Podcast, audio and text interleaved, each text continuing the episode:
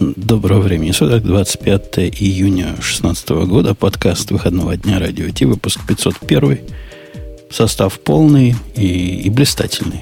Ксюша задержалась, но пришла вовремя, хотя мы с нее спросим в процессе, почему рано ушла. Вовремя прийти это еще не все. Помнишь, Ксюша, как Штирлиц говорил, искусство выйти из беседы важнее всего – ну, просто меня так все время ругают за то, что я негодяй, и всем кайф обламываю, говорят, что мне нужно уходить. Поэтому я решила уйти незаметно, чтобы вы продолжали беседовать и радовать слушателей. Ну, ты видишь, а все равно плохо оказалось. Как ни поверни, все равно все эти мужики гнусные что-нибудь придумывать против э, товарищей женщин. Э, Они на самом деле сегодня забыли придумать про то, что надо открутить рекламу. Это в прошлый раз они забыли, а в этот раз они помнят. И вот прямо сейчас наш новый Альфред запустит нашу старую рекламу. Это шоу создано при поддержке Digital Ocean. Digital Ocean – провайдер доступного облачного хостинга. Всего за 55 секунд и 5 долларов в месяц вы можете создать свой облачный сервер в одном из дата-центров, расположенных в Нью-Йорке, Сан-Франциско, Амстердаме и Сингапуре, и управлять им с помощью простой, интуитивно понятной панели управления или воспользоваться мощным API. Начните прямо сейчас. Введите промокод радиодефис при регистрации и получите 10 долларов бонуса на аккаунт. А, Грей, нам не положено два раза подряд ее проиграть за то, что в прошлый раз забыли. Или своими словами а, расскажешь то же самое. Да. Ну, мы, мы что-нибудь вспомним. Э, окей, окей, мальчики и девочки. Вы, если увидели, какие тут темы я поставил, вы можете понять, что в этой вселенной, которая, в которой я кручусь, это такое же событие по важности, как и ваша, Ксюша, вот эта сходка э, эпловская. У них тоже собирались, хотел сказать, бездельники, но я скажу, специалисты. И приходили туда и слушали всякую бодягу. И устраивали кейноты. И все дела, все как у больших, только два дня вместо... Сколько у вас было? Три дня? Ксюша? Мне очень стыдно, у нас было пять дней. Пять дней. Ну, могла бы сказать дипломатично больше, чем Но два я дня. честно не больше, была чем на два всех дня. пяти. Я была на, на двух как раз. Так что, видишь, все честно. Я могу себя ограничивать в бездельничании. Я их назвал высококлассными специалистами в этот раз. Ты видишь? Учусь на ошибках. Но ты упомянул бездельников, поэтому это не важно. Э, Ладно. Эти высококлассные специалисты представили целую кучу всего. И оно такое прикольное. Кто-нибудь, кроме меня, на это смотрел вообще? На какое? Ну, на все на это, что они там представили. В смысле, на встроенный оркестрейшн? Ну, там, там не только, там целых 5, 5 штук. Все, что они представили, и у этого всего есть что-то общее. Вот я смотрю на это и прямо чешется, думаю, что мне это напоминает. Свистелки из... э, Да. И я не смог, не смог себе определить, вот чего это мне напоминает. Может, вы вспомните. Происходит какой-то удивительный процесс. Они, все, что они представили, ну так, если обобщать, и по большому гамбургскому счету, это повторение того, чего уже есть и доступно либо другими способами, либо под другими именами, либо немножко в другой упаковке. Практически про... Не буду гнать про все, но про большинство из этих новинок можно сказать, о, а я и раньше это мог сделать, только вот так. И, и вот так. А теперь вот могу... Ну, самый яркий пример это их Docker Store Private Beta. По-моему, вот это кричащий. Это то же самое, что Docker Hub, то есть место, куда можно выкладывать свои образа. Во всяком случае, записание так понятно. Туда пускают только по приглашениям. Он такой же, но другой. Там тоже будут лежать подписанные образы. Они будут проверяться там специальным верификатором на, на то, чтобы не было вирусов. И, и вот это такое место, как Docker Hub, только типа с Enterprise запахом, что ли. И я вообще не понимаю, что за, что за, что за стор и чем он отличается от хаба. По-моему, никто не понимает. Они Ну, сами это по объяснить не описанию, могут. это одно и то же. Нет, слушай, слово store, как известно, э, подталкивает тебя к мысли, что там можно будет образа продавать. Но я в этом сомневаюсь. Но нет, на самом деле, если ты посмотришь на скриншоты, главное отличие, вот если ты откроешь скриншот, где показан будет э, список, э, собственно, э, образов, ну, в смысле, этих самых. Обрати внимание, там с левой, с левой стороны надпись free, что автоматически подразумевает, что бывают и не free, собственно, образа. Понимаешь? Ну да, с другой стороны, они, значит, marketplace. Видишь, marketplace. То есть какой-то маркет там, там, там бывает в этом place. Хотя это вовсе не значит, что там будут покупать и продавать. Для софтвера free, open source и commercial. После этого в описании сказано, что вот эта балалайка позволяет э, marketplace вроде как не только у них поднять, но и у себя лично. Как-то так туманно сказано, Грей. Твои как-то не, не смогли пояснить толком, где и что и зачем. Я подозреваю, что они просто не поняли, что им рассказали твои. Это может быть. Мои как расскажут, так у всякого мозг за разум зайдет. Но эта новинка мне как-то ушла от меня. Теперь, что касается вот этой внутренней оркестрации в докере 1.12, ну там не только это появилось. Это тоже странное событие. По сути, Бобук, ты в курсе, что у них есть три системы, есть три уровня как бы абстракции. Есть Docker Engine, который просто докером раньше назывался. Есть Compose, который позволяет несколько контейнеров вместе связать на одной машинке. Есть Swarm, ну, там еще и докер машин есть, но это такая инфраструктурная штука. А Swarm это кластер-менеджер. Собственно, вот эти три концепции прекрасно существовали вместе, а теперь как бы Swarm засунули вовнутрь докера. Engine. Ну. Это странно. То есть они плохо объясняют, зачем они это сделали. Видимо, для простоты. Может, они смотрят, что с фармом никто не пользуется и решили, что надо мне мотивация, мне вот мотивация, даже не техника, а мотивация интересна. Это зачем? Это какой-то параллельный дублирующий продукт. Слушай, ну, может быть, это не, ну, дублирующий действительно, и внутренняя конкуренция, наверное, внутри, ну, действительно сильная. Я это рассматриваю в такие штуки, как эксперимент.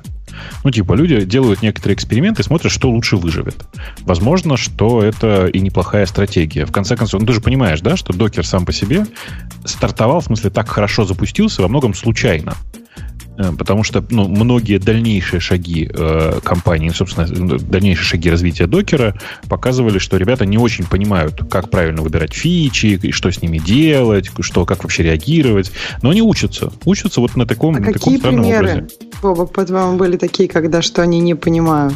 Ну, слушай, ну я просто периодически смотрю, как, как они, если я посмотрел в History, как они добавляли новые ключи, значит, как это все чудовищно, P большая, P маленькая, насколько с этим всегда много ошибок.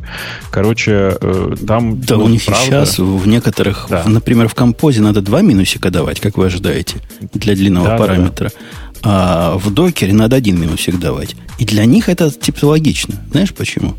ну, Потому что композ на питоне написан, а engine на докере. А в докере реально в Flex, вот эта библиотека, принята один минус для длинных параметров. Поубывав бы. Ну, короче, в смысле, они правда не очень понимают, как э, управлять сообществом, что с ним делать и вообще. Но они делают лучшее, что могут. Лучшее, что могут, это дать сообществу самому показать, ну, типа, выбрать, что же им больше нравится. Мне прямо нравится, как, как они сейчас это делают. Ну, действительно, они выпускают по 5 одинаковых продуктов. Ну, ладно, по 3. Ну, вот ис- история с Docker Store для меня правда крутая, потому что я действительно верю, что через этот стор, ну, можно, например, будет приобретать готовые образа с Oracle. Понимаешь, да? Не отдельно возиться с э, тем, чтобы э, сделать собственный образ, или неважно, купить лицензию, запихнуть ее в образ, тролля поля, а просто ты заходишь, покупаешь готовый образ и получаешь результат. Погоди, С коммерческим софтом. Вот это как раз подтверждение того, о чем я говорю. Такой продукт у них уже есть. У них есть такой Docker Hub, который Oracle может себе поставить, и у них будет Trusted Repository для того, чтобы люди к ним заходили и прямо они раздавали все это, понимаешь? Уже есть такой продукт, специально для коммерческого использования. Стоит сумасшедшего бабла. Ну, э, смотри, значит, они, это, видимо, там не пошло, значит, они пытаются здесь по-другому его запустить. Почему нет-то? Да не, я, я прямо удивляюсь, потому что вся, не вся, но большая часть этой конференции как раз вот в эту сторону. Но если говорить о, о том, что они в 1.12, который пока не вышел, э, поднимают на щит, это, конечно, прежде всего то, что сварм прямо внутри, и как просто теперь докером можно этим свармом управлять, хотя это такой прыжок через, э, через уровни. То есть ты можешь создать у себя сервис. Они ввели новые понятия сервисов, по-моему, и нод.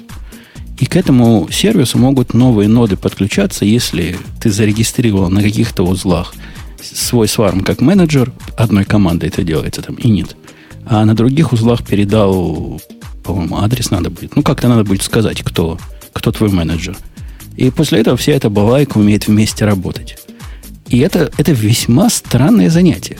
То есть, понимаешь, они говорят, ты можешь поднять, например, 10 nginx одной командой теперь. И это, конечно, круто, но на 10 разных узлах.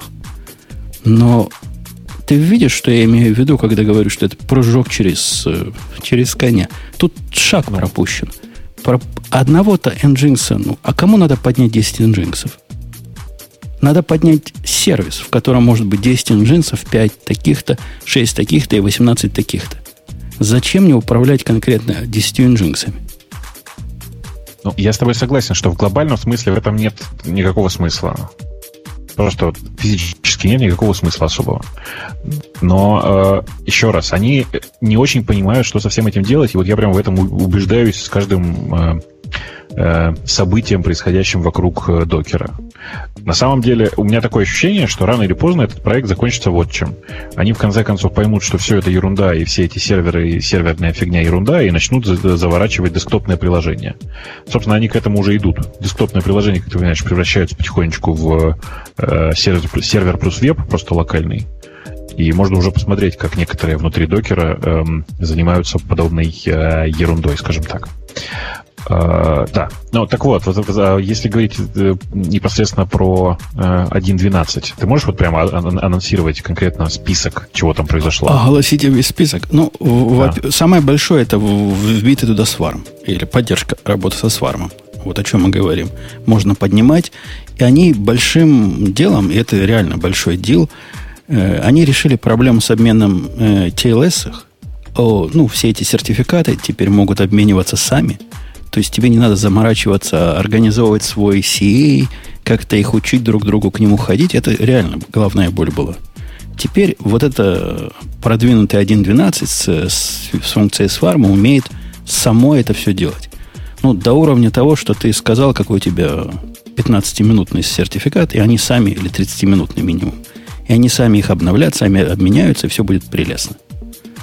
Я так понимаю, это у многих людей была проблема которые пытались вот э, на, на своих, на самописных сертификатах все это делать.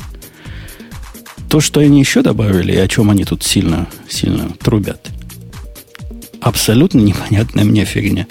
Называется bundles. Непонятно, технически я понимаю, что это такое. Они говорят, ну что, вот у вас теперь докер-контейнер это больше, чем просто образ, правильно? И вообще, ваша докер-система развертывается при помощи каких-то команд, которые вы в композе задаете.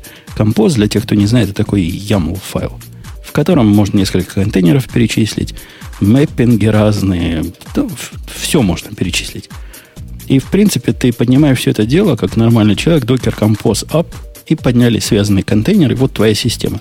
Docker Compose это как бы системного уровня компонент, набор, набор контейнеров. Так вот, теперь ты можешь из этого докер композа, который и до этого был файлом, ямлом, сделать другой файл, который называется Distributed Application Bundle. Так? Mm, так. Он будет делать, это... он будет делать да. то же самое, что делал композ. Вот один в один, но, но другой. То есть ты из композа генеришь вот этот файл, посылаешь его, видимо, какому-то опсу. А ops потом пишет docker, там, deploy и имя этого файла. В принципе, ага. если бы ты раньше послал этому опсу яму от композа, он бы сделал docker compose up этот яму. И, ну, да. насколько я понимаю, получился бы то же самое. Ну, примерно та же самая схема получилась бы. Ну, то есть, на самом деле, они просто отказываются в этом месте от композа в пользу, э, как это сказать, действительно готовых бандлов. Некоторая логика в этом есть на самом деле. Если что, ну, бы они есть... отказывались, да. была бы логика. Я внимательно искал, отказываться. Нет, это, это как-то продолжение композовых объяснений. Вот вы сделали композ, молодцы, а теперь вы композ можете как бы сериализовать в такой э, портабельный формат, который потом обратно можно дать докеру. Понимаешь, они не хотят, видимо, чтобы композ был запускатель. Они хотят, чтобы композ был создатель вот этих э, штук, этих бандлов. А докер сам по себе, без всякого композа на конечной станции мог бы эти бандлы разворачивать. Ага. Это странное... Опять же, это то же самое. Вот у них есть уже способ это решить. Я не понимаю, какую проблему это решение ну, пытается адресовать. Это общее впечатление у меня от докера, от докер-конференции. Я не понимаю, какие проблемы они сейчас решают. Это как-то пугает. Ну, э, они не решают никакой проблемы, я же тебе говорю, они экспериментируют. Это эксперимент. Ну, может быть, может. Но ну, бандлы только в экспериментальном билде. А вот все остальное, о чем мы тут до этого говорили, оркестрация и все остальное, это уже просто часть кора. Это вот да и этот в 1.13 станет не экспериментом, а мейнстримом. В общем, непонятно. Из того, что более понятно простым людям, и я прямо сильно рекомендую всем попробовать, кто не пробовал, это докер для Mac и для Windows. Про Windows, не знаю, не пробовали. Он теперь в публичной бете. И он реально рабочий. Он настолько реально а. рабочий, что я на него перешел вот в жизни, по жизни, на всех вот, своих компьютерах. Вот, вот ты мне расскажи, пожалуйста, в смысле, ты, когда говоришь реально рабочий, ты что имеешь в виду? Ты прям проверил, да, что он работает уже? Я прямо его использую уже неделю. О, то есть, то есть прям можно накатывать. То есть прямо реально можно вот сносить это... токер машин, можно сносить VirtualBox. Эта штука, как она называется? Ксайф, ну, вот эта виртуализация, которая у них. Да-да-да, Зайф, кажется. В общем, эта балайка конкретно реально работает. Вот вообще работает. То есть сказать, где оно удивляет, не скажу. А из-за того, что она не делает... Ну, вы понимаете, виртуальная машина, когда у вас настоящая такая, типа, э, типа VirtualBox, там целое дело нормальному человеку настроить э, форвардинг через VPN и все. Эта штука как бы сама работает. Она, я так понимаю, с вашим network интерфейсом чуть тут ли не напрямую разговаривать. Не знаю как, но люди, которые с VPN используют, одновременно говорят, опаньки, у меня теперь контейнер может по VPN ходить. А раньше, значит, надо было разные странные прыжки. Ну, и, и все это как-то хорошо. Вот, ну, реально хорошо и просто и работает. Ты знаешь, а я что-то прям настолько разбаловался. У меня же одно время э, докер был настроен так, чтобы с параллелзом работать. Э, и, ну, был, была в параллелзе линуксовая машина, с которой я, собственно, и работал. А потом что-то я на это все забил, если честно. И, видимо, у богатых свои причуды. Вот у меня здесь стоит маленький э, линуксовый компьютер, прям совсем без, без, без кулера, без ничего. И на самом деле я докером просто на нем пользуюсь. В смысле, я, у меня, по сути, вся разработка на нем. Да, но в, у этого решения есть, знаешь, какая проблема? Я тоже Какая? так хотел. У меня же HP стоит в подвале. Думал, на нем будут ну. докеры, и все, все туда буду. А когда тебе надо э, маунтить свой локальный директорий туда в наружу, понимаешь? Это прямо фигово. Ага. То есть это не работает. Но машина там, а ты здесь, понимаешь? А здесь, когда ты делаешь вот такой э, докер через их докер для Mac или для Windows, видимо, они расшариваются напрямую, то есть ты, ты делаешь мэппинг своего какого-то ITC директория. Но когда я разрабатываю, например, мне не, надо какие-то ключики куда-то положить. Я же не сумасшедший, чтобы их в докер композ засовывать или еще куда-то. Угу. Они у меня локально лежат.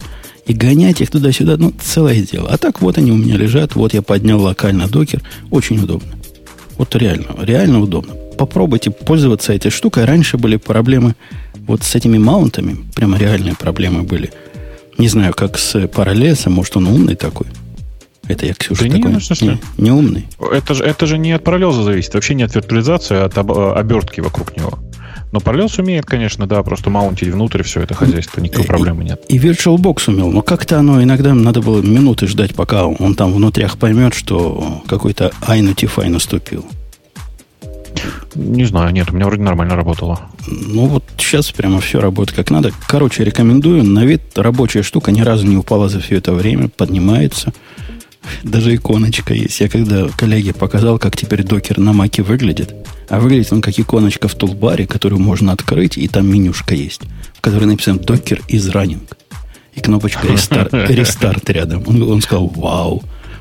Он просто еще не видел, как докер этот загружается. На, на кита на, набрасываются контейнеры наверх. Они прямо вверх-вниз ходят. Такая анимация, как у больших все. В общем, советую попробовать хотя бы ради анимации. Ну, пойду, пойду на всякий случай поставлю качаться. И последнее, и это, собственно, единственное, что я видел сам, живую, во время э, трансляции. Я про нее совсем же забыл и совсем же не знал. А включил как раз на тот момент, когда они рассказывали, что они сделают Docker для AWS и Azure а. И это, в принципе, прикольная штука. Слушай, я э, не понимаю, зачем нужен док, докер на AWS, но вот э, докер на Azure прям у меня э, прям впечатляет, потому что, ты знаешь, да, местами Azure реально оказывается дешевле, э, и просто если с AWS есть куча готовых тулзов, которые с ним хорошо работают, то с Azure на самом деле все не так сладко, и докер здесь это прямо спасение. Ну, я не знаю, что там, что там сладко или не сладко, но эта штука позволяет прямо внутри консоли, внутри амазоновской консоли. Я этого видеть пока не могу, потому что они мне пока не дали доступ. Это для избранных пока только. Можно прямо, как у нас в картинках видно, сказать, как ты хочешь назвать свой наборчик, сколько там будет, значит, нодов, сколько менеджеров, какие инстансы TRPRDCDR, и эта вся штука сработает сама до уровня пробрасывания портов на LB. То есть от конца до конца тебе все это построит. И Wizard прям совсем несложный. Ну, для такой, в общем, непростой задачи. Мне гораздо больше нравится, что в результате все это через Docker Network прямо деплоится с твоей машины. Да, да, да. Это, это круто, хотя как-то масштаб вот всего действия, высокоуровневого всего действия меня немножко пугает.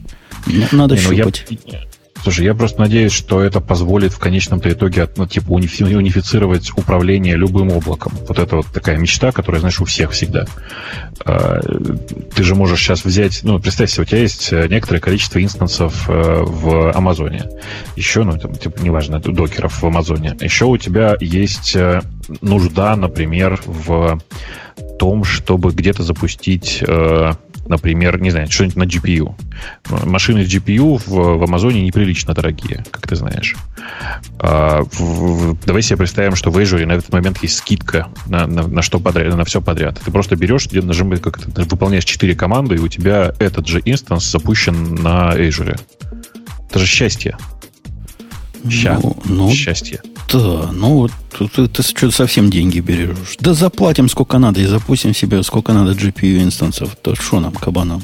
Или вон вот эти старобайтные памяти крутые запустим. Тоже будет. У меня, кстати, use case образовался для вот этих диких, которые, по-моему, по 4 доллара в час. В которых терабайты рама. Пока думаю, в самом деле или мне так кажется. Э, окей, значит, это, это понятно. Мы можем запустить, мы молодцы. Что-то еще в эту сторону у нас было. Было еще. О, у них там так в конце они юмореску показали. Ну, нельзя же без юморески. Ксюша, а у вас там юмореску показывали какую-нибудь?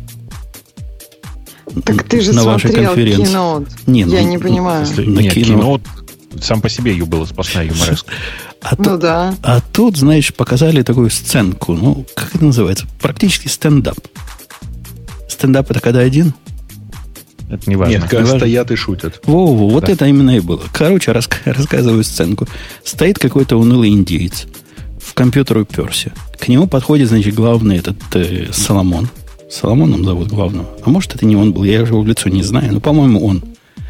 И говорит чуваку, ты, говорит, девопс? Он говорит, да, я девопс. Он говорит, а я вот разработчик. Нельзя ли мою программку, значит, задеплоить в облако? Это не AWS, когда показывали. То говорит, программку задеплоить. Ой, я так занят. А что у тебя за программка? Он говорит, ну, у меня там внутри Node.js, Go, Python, еще чего-то. Это на него такой тяжелый взгляд, мол, ходят тут всякие, работать мешают. В общем, вся вот эта юмореска была в, в рамках конфликта между разработчиками и опсом, и как они вместе полюбили друг друга и даже пошли вместе пиво пить, когда узнали – что есть такой докер для AWS, который в один клик он 100 инстансов мог запустить. Понимаешь? Разработчик его просил одну поставить. Он говорит, а зачем тебе одну? Давай я тебе 100 сразу запущу. Вот, да. вот, такая, вот, вот такая история. Советую посмотреть. Было довольно забавно и не очень вымучено, как обычно у них бывает, когда пытаются смешить народ. Вообще, mm-hmm. надо сказать, что IT-компании в среднем шутят не очень. Прям, а, прям они, они из себя выдавливают эту шутку по капле. Вот это не только IT-компании. Если ты был когда-нибудь на конференциях финансистов, вот эти пытаются шутить. Вот, вот просто у них в плане написано. У моего начальника план есть. Там, раз, раз, раз, надо так. Шутка. Ты же понимаешь. И он какой-нибудь шут. Ну, наш умеет шутки шутить. А обычно это выглядит как вот положено пошутить. Сейчас пошучу. Ну да. Э, ребят, по-моему, вы просто попадаете не в свою аудиторию, когда слушаете такие шутки. Да. Почему? Почему? То есть мы не понимаем их юмора? Или их юмор Ну, слишком высок для нас? И когда у этих финансистов было, они смеялись? Ну, не то, что смех, у них пол- это ж это протокол. Понимаешь, один Не, шутит, а им положено, Они смеялись? им положено ха-ха-ха сказать вымучено так же, как вымучено сказали шутку, и похлопать. Ну, а тебе даже на, на это было не смешно. Ну, значит, не твоя шутка, не твоя аудитория. Окей, окей. Ладно, при- Мне кажется, это как вы бы умер- тонкий намек, что и аудитория докера тоже чуть-чуть отличается. Я просто хотела сказать, что мне кажется, иногда вымученность шутки видна, неважно, аудитория твоя или нет. Но просто когда человек пытается пошутить, но у него как бы вот не получается, то ли он как бы слишком быстро это сказал, то ли... Ну, то есть совершенно ты чувствуешь, что не в попад, даже если контент не особо тебя волнует или очень сильно волнует. Ну, например, там на киноуте тоже бывает контент вроде как бы шутка, ну, как бы для аудитории, но если ее сказать неправильно, подать неправильно, то она будет не смешная и смотреться вымученно. То есть тут не, только контент ее, А, но и на, подача. на, ки- на киноте, но я его невнимательно смотрел. Единственное, вымученное, что мне показалось вот реально вымученное. Не, ну раньше, ты помнишь, были времена, мужик в жабо выходил, это было, конечно, уже само по себе. Теперь мужика что прогнали. И поэтому вышла вот эта тетка, которая э, приставала к программистам. Это да, это было вымучено. А что-нибудь еще было? Такое же странное, что Ну, я вот, на упустил. мой взгляд, вот это, это был самый странный момент, когда она предложа- предлагала делать всем рэп, ну и у нее очевидно была дальше заготовлена фраза, что вам нужно еще практиковаться, но мне кажется, пауза между «давайте делать рэп» и «вам нужно еще практиковаться» какая-то была слишком долгая. Все правда подумали, что как бы какое-то их участие нужно, и они не были готовы участвовать. Но мне кажется, это был самый такой неловкий момент для аудитории. Все остальное было довольно-таки... Но не было э, каких-то очень сильных шуток юмора. Я помню, как показывали, э, ну, прям действительно какие-то куски стендапа. Это было очень странно, когда, например, Эдди Кью проходит security clearance. Я не знаю, помните ли вы такие ролики. Это было странно.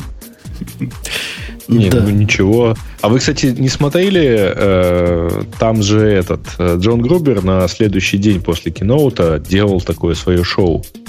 И пригласил туда Фила Шиллера и Крэга. Э, И в том числе был вопрос, почему Фил Шиллер не, ну, не вышел на презентацию.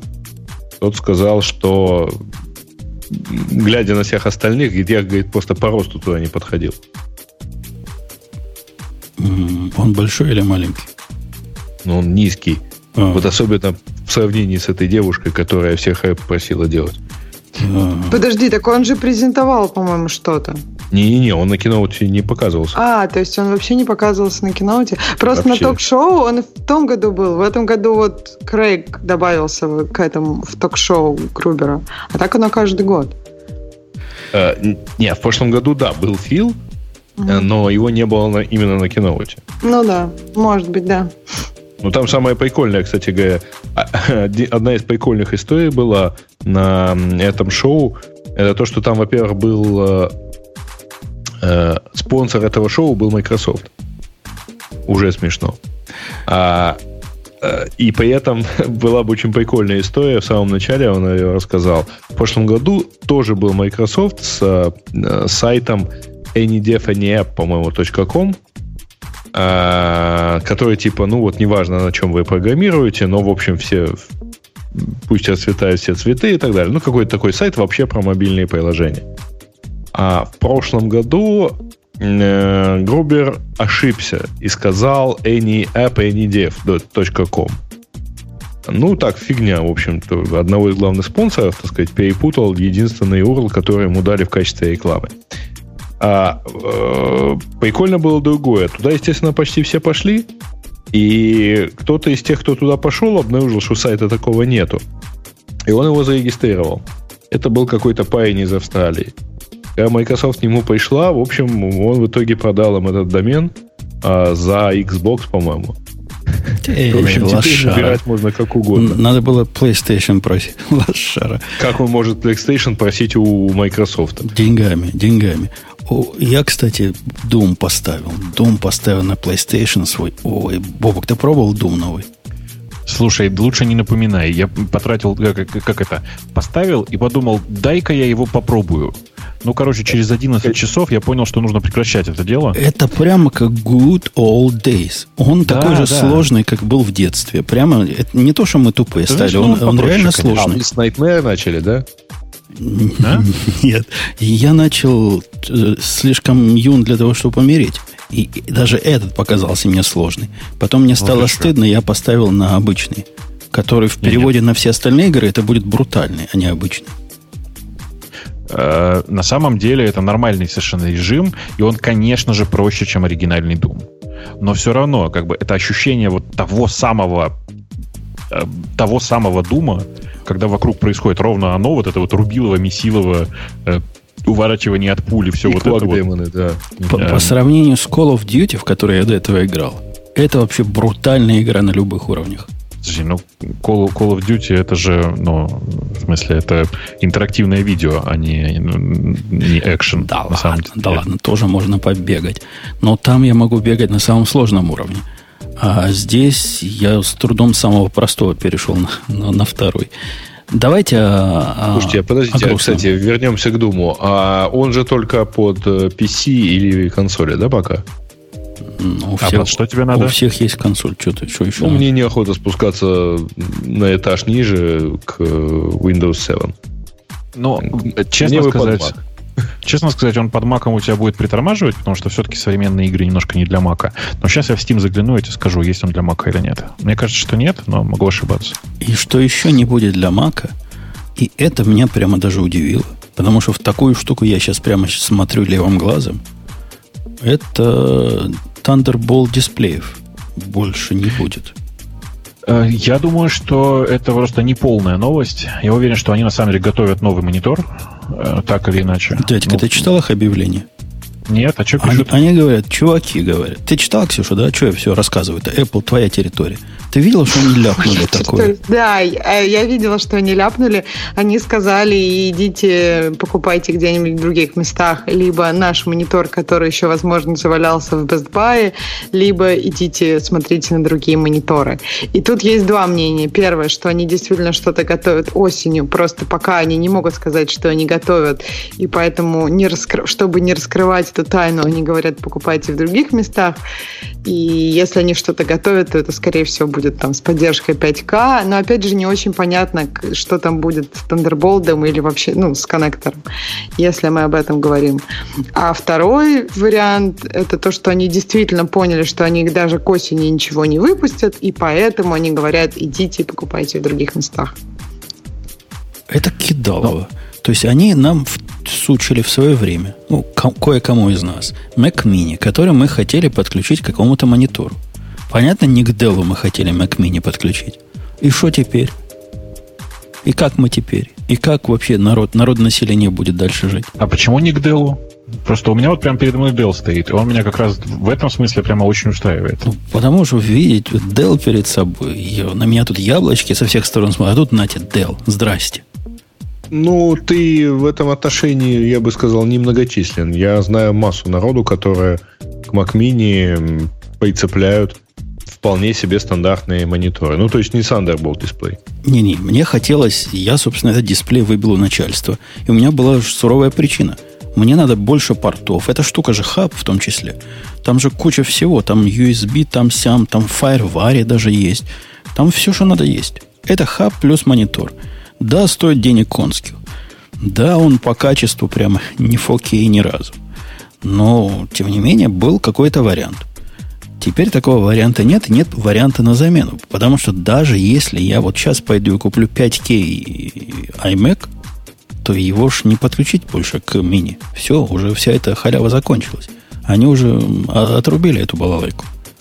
То бишь... Подожди. Я, я не очень понимаю, зачем тебе нужна замена? Да не нужна. Если у тебя есть Thunderbolt дисплей. Не, ну не нужна прямо сейчас. Но, Но ты понимаешь, если я третий монитор захочу, и мало ли что а, случится. Ты не должен захотеть третий монитор? Или на работу первый захочу. Вот хожу я на работу раз в неделю на, на 4 часа, а там пялюсь 13-дюймовый экран. Доколе, скажу я, и потребую монитор. А теперь и требовать нечего. Поезд ушел. Я думаю, что, если честно, э, во-первых, как-то немножко ушло во имя таких вот больших мониторов. Вот у меня что-то такое ощущение. Что ну, как-то... Куда для работы, конечно же, нет. Конечно же, нет. Ты что? Для ну, работы не знаю, вот как-то у меня нет ощущения. Вот как-то несколько лет назад, там лет пять, например, такое ощущение было. Сейчас, ну ладно, в любом случае, э, скорее всего, где-то впереди или 4 или 5К. Почти наверняка. То есть тоже разрешение, что сейчас поддерживается в iMac. Ну, черт его знает.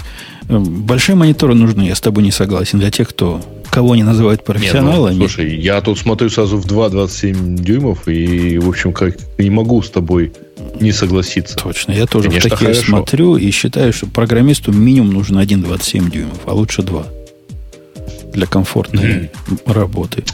Э, я бы сказал, что ему хорошо бы один хотя бы дюймов 10, ну ладно. Это, это не, ты на бобуковскую территорию залез. Ну что ты, он тебе рекламацию выкатит. Э, окей. Ну что, я не могу следующую тему не выбрать и не дать Ксюше слово. Просто обязан. Ксюша, догадываешься, о чем речь? Ну, если не можешь, не мне дай. Мне кажется, да, мне кажется, я догадываюсь. Но я там не буду особо ничего комментировать. Единственное, мне я прочитала внимательно очень эту статью, и мне понравилось такой момент. Это точно стол Цукерберга, потому что этот стол был на прошлых видео. И тут я просто подумала обо всей журналистике, о всем, что я когда-либо читала.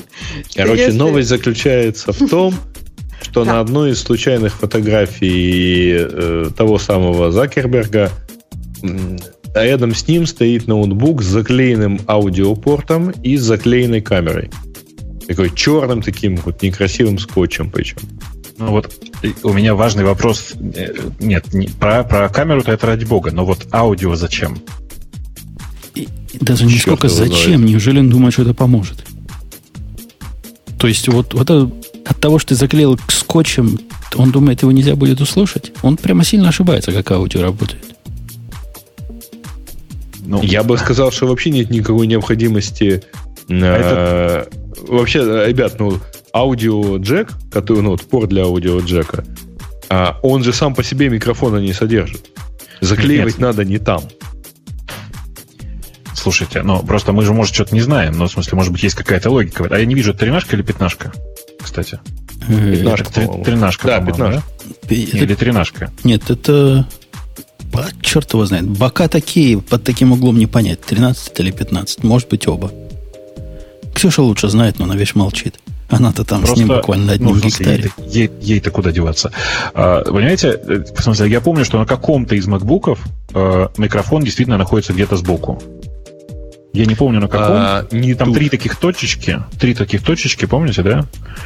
Э, слушай, ну на вот том, что называется MacBook, у него две точечки, и они находятся, ну, они, поймаю, явно видны. Это Но не они... MacBook. А? Это не MacBook просто. Это... Я, я понимаю, я сейчас э, я могу, конечно, сбегать за своим за, своей, за своей прошкой, вот там, где порт примерно там же. Может быть, конечно, ну, я, мы, я, если вас интересует, у меня MacBook Pro сейчас, и тут, да, две точечки.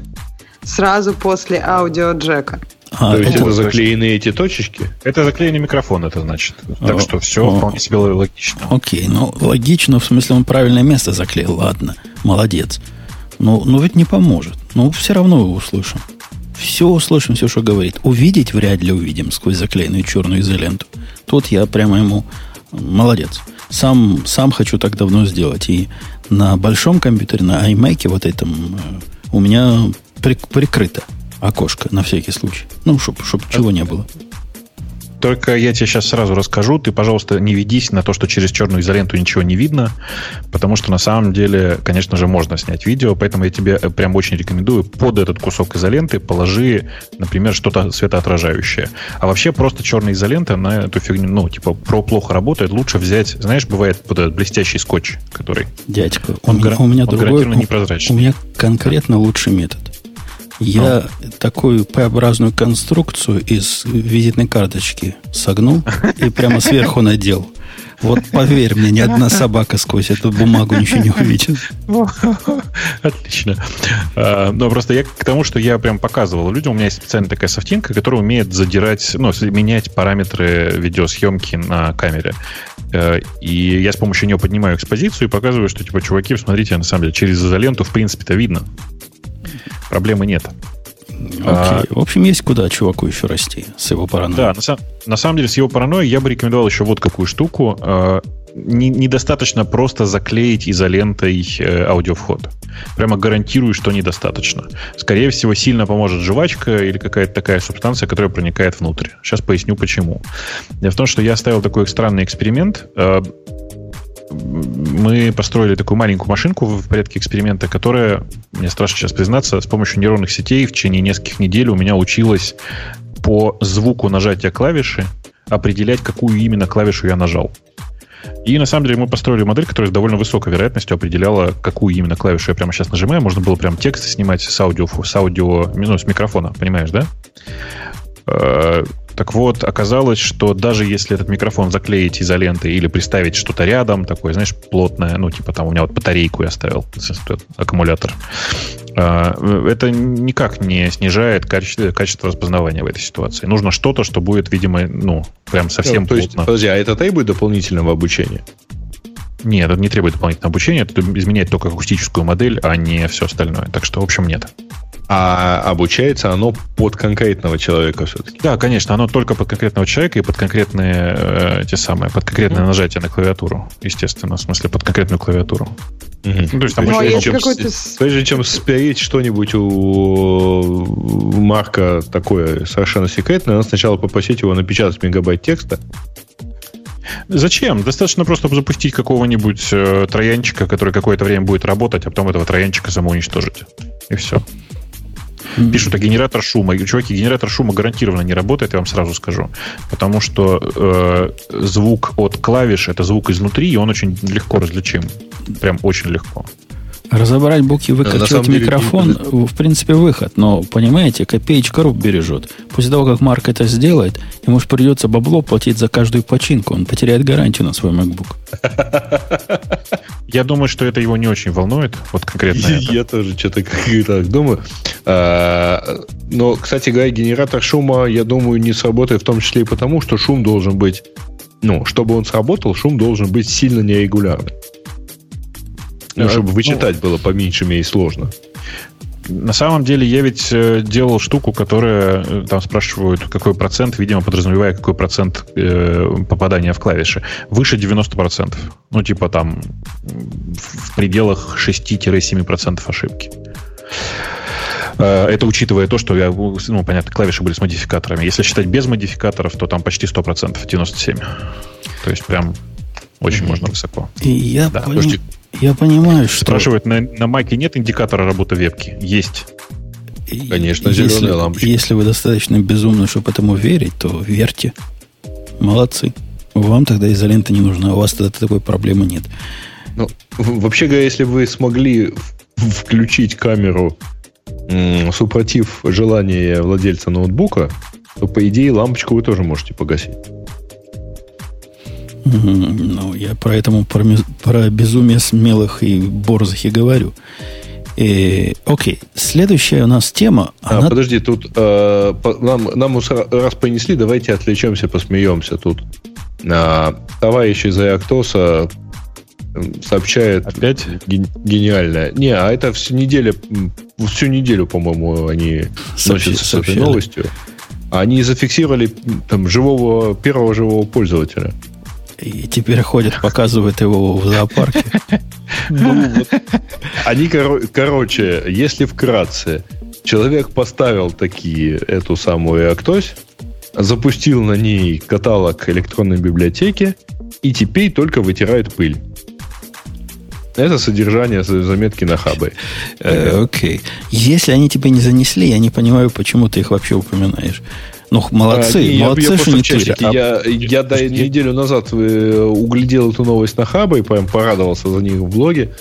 А, и вот, они, а тут они пришли к нам в чате.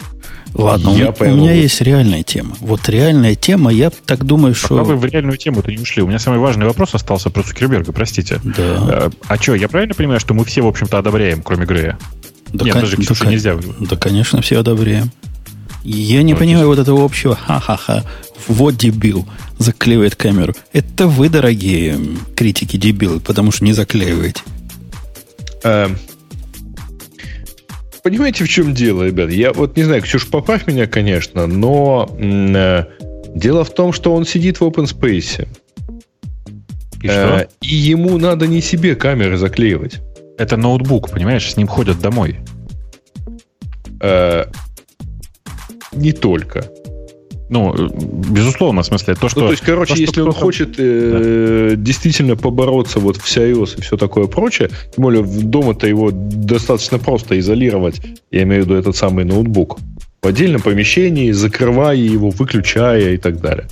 А Марк сидит в open space, э, или он сидит где-то там на там, переговорках и так далее, снять звук и изображение – в общем, можно не только с его личного лазером, Поэтому это должна быть либо корпоративная политика. Дядька, это, это теория малых дел. Вот видишь, он на себе, он говорит, я, я не знаю, что там у чувака за спиной. Может, он мой затылок и показывает всему миру.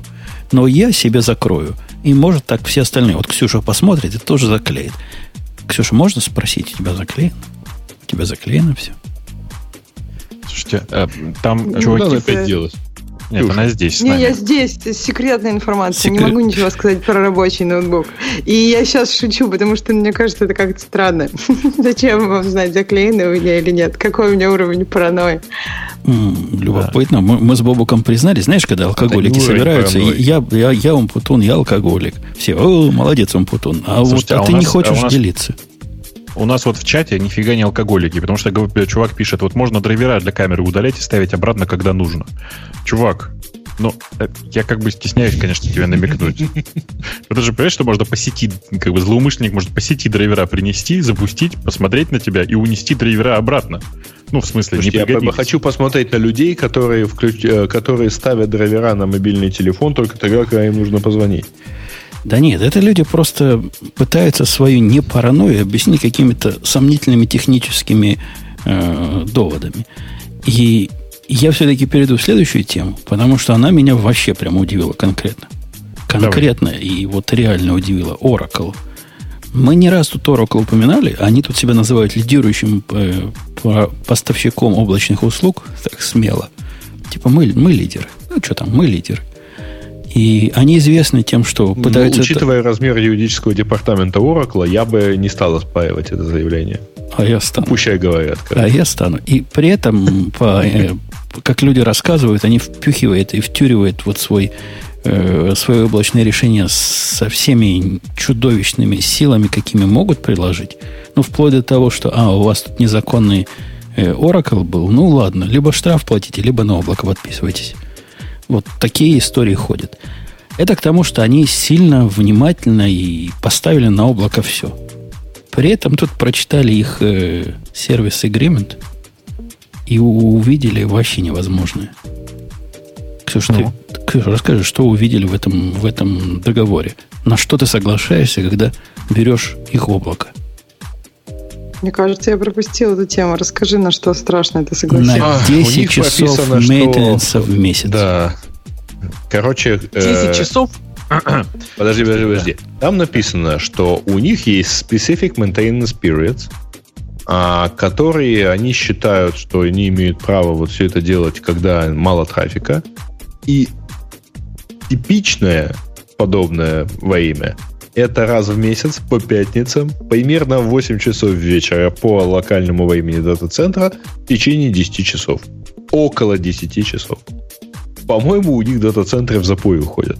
Ребята, а раз в месяц там Fancy ну, Friday это, и так далее. Это офигенно крутой способ. Вот когда-то у банка, по-моему, Чейз банка, прямо официально было написано, в пятницу наш веб-сайт не работает, у нас профилактика. И все над этим ржали. Так далеко ходишь. Ты удивишься, но у телерадиостанций аналоговых до сих пор. Да ладно, это понятно, но вот э, они оттуда и утянули. А здесь у облачного... Про... Вы, вы представьте, вот у вас про- программа, которая раз в месяц уйдет на 10 часов в запой. Э, ты, ты не дочитал где-то по Яндексе единый. А дело в том, что одна из жалоб э, человека, который вот это дело раскопал, заключается в том, что и это только schedule time. То есть там, вообще говоря, могут быть какие-то еще аутейджи. Это, это настолько странно, что даже неприлично. Вот в, они, они чего-то либо вообще не понимают, либо мы с вами конкретно не понимаем, как Enterprise мир работает. Этого, Ты знаешь, я думаю, что этого просто они... не может быть, потому что не может быть никогда на фоне того, что у них есть реальные конкуренты, которые, которых за такое забьют ногами и втопчут в пыль. А им, значит, М. можно? Жень, я думаю, что это как раз э, вот то, с чего, про что я сразу тебе сказал, про то, что у них юристы. Это такая грамотная ого- оговорка со стороны юридического департамента. А они не собираются конкурировать с AWS или с э, Google Cloud или с кем-то еще. Как можно не конкурировать? Ты пытаешься предоставлять публичное облако, и это они пытаются сделать. Ты пытаешься они, стать они не игроком на пытаются этом продавать это облако тем Пытаются. же людям, которые идут там с улицы, заходят и покупают AWS. Да, АВС не только Или с улицы люди покупают. АВС это корпоративная бодяга серьезная. И при э, недавнем последнем опросе разных энтерпрайзов увидели люди, опрашивающие странный тренд. Если раньше, там, не знаю, 5-10% серьезно это оценивали, переход хоть в каком-то виде, сейчас это процент 70-80%. И говоря облако подразумевает AWS, а вовсе не, не Oracle. И понятно, ну, почему это большой Oracle... вопрос, на самом деле. Ну, вообще, Жень. Oracle спу- ск- скупает специалистов в Сиэтле у Амазона активно, то есть это как бы достаточно публичная информация, что они строят свое облако, и, по-моему, они собираются. Они собираются конкурировать с Амазоном, конечно, не для не за конкретных там программистов, у которых там одна машинка. Они хотят как бы у Амазона от- откушивать клауд, ну, то есть enterprise юзеров, которые сейчас переходят в облако. Ну да, но... Я думаю, что они собираются как минимум, то есть они не собираются, для них э, клауд это не точка роста. Они э, просто должны предоставлять а, такую услугу своим существующим клиентам. И в этом отношении они прописывают просто вот эти даунтаймы, они прописывают, они выглядят дико для тех, кто э, пришел там с улицы, зная, имея опыт общения с АВС, например, но они выглядят совершенно разумно, ну, если человек уже и так у них. Если человек и так уже бухой, или дебил, или идиот, то Ну, может, ему, да. может ему разумно это и выглядит. Я ж не спорю. Нет, Но- но если они уже все купили, если у них уже база данных Oracle, там у них уже вот то, все, пятое, десятое, все Oracle, э, и это заслуга, между прочим, не того департамента, который занимается клаудом, то логично им добавить э, в счет клауд, но при этом понимать, что они все равно никуда не денутся, на самом деле. Нет необходимости, э, просто не надо конкурировать с АВС в этом месте. Мне кажется, это какая-то странная и за- заблуждающаяся, самозаблуждающаяся И, э, точка смо- э, зрения. Жень, ты смотришь на это как человек, который сам принимает решения и который сам а, заинтересован в успехе этого всего. Ты не учитываешь того, что в классической корпорации, вообще говоря, из всех принимающих решения почти никто не заинтересован там вот в каких-то конкретных потребительских качествах. Ну, может Условно быть, говоря, но- сейлу, который подписывает, или там менеджеру проводит с партнерами, или кому-то еще, который подписывает с Oracle дополнение про этот клаудный контракт, совершенно пофиг, сколько раз в неделю будет лежать его сайт. Не он за него отвечает. У него это где-то, знаешь, в третьем звене кто-нибудь там поругается на дураков э, финансистов, которые э, предпочитают платить Oracle, ну и, и всем пофиг, что сайт лежит. Ну вот ерунда какая. Ну, на перекуре поругаются и разойдутся. Может, ты и прав. Но это как раз та самая точка бифуркации, которую, которую я не могу понять, даже проработав в корпорации много-много лет. Ну, может быть, оно когда-нибудь помрет. Дай бог. Э, Потому что, вообще говоря, это чудовищная энтропия. Следующая Вообще. тема, она тоже с таким косвенным наездом на Ксюшу.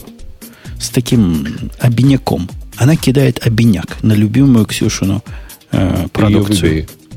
Ну, я интриговал, интриговал. Ага. Понятно. Обвиняк, понимаешь, на твой, Ксюшенька, MacBook Pro кидает. И на MacBook Air. И вообще на все ваши отстойные MacBook HP ответила реально. Вот конкретно, реально, как самым, самым тонким и самым производительным из тонких компьютеров в мире. И как пишут на Mashable, one of the most beautiful laptops ever created. Окей. Okay.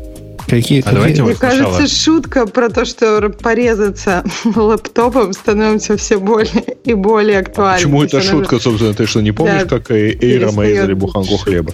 Ксюша, ты ну, у нас общем... известна тем, что тема рассказываешь, когда мы забываем. Ты хоть расскажи, о чем речь-то.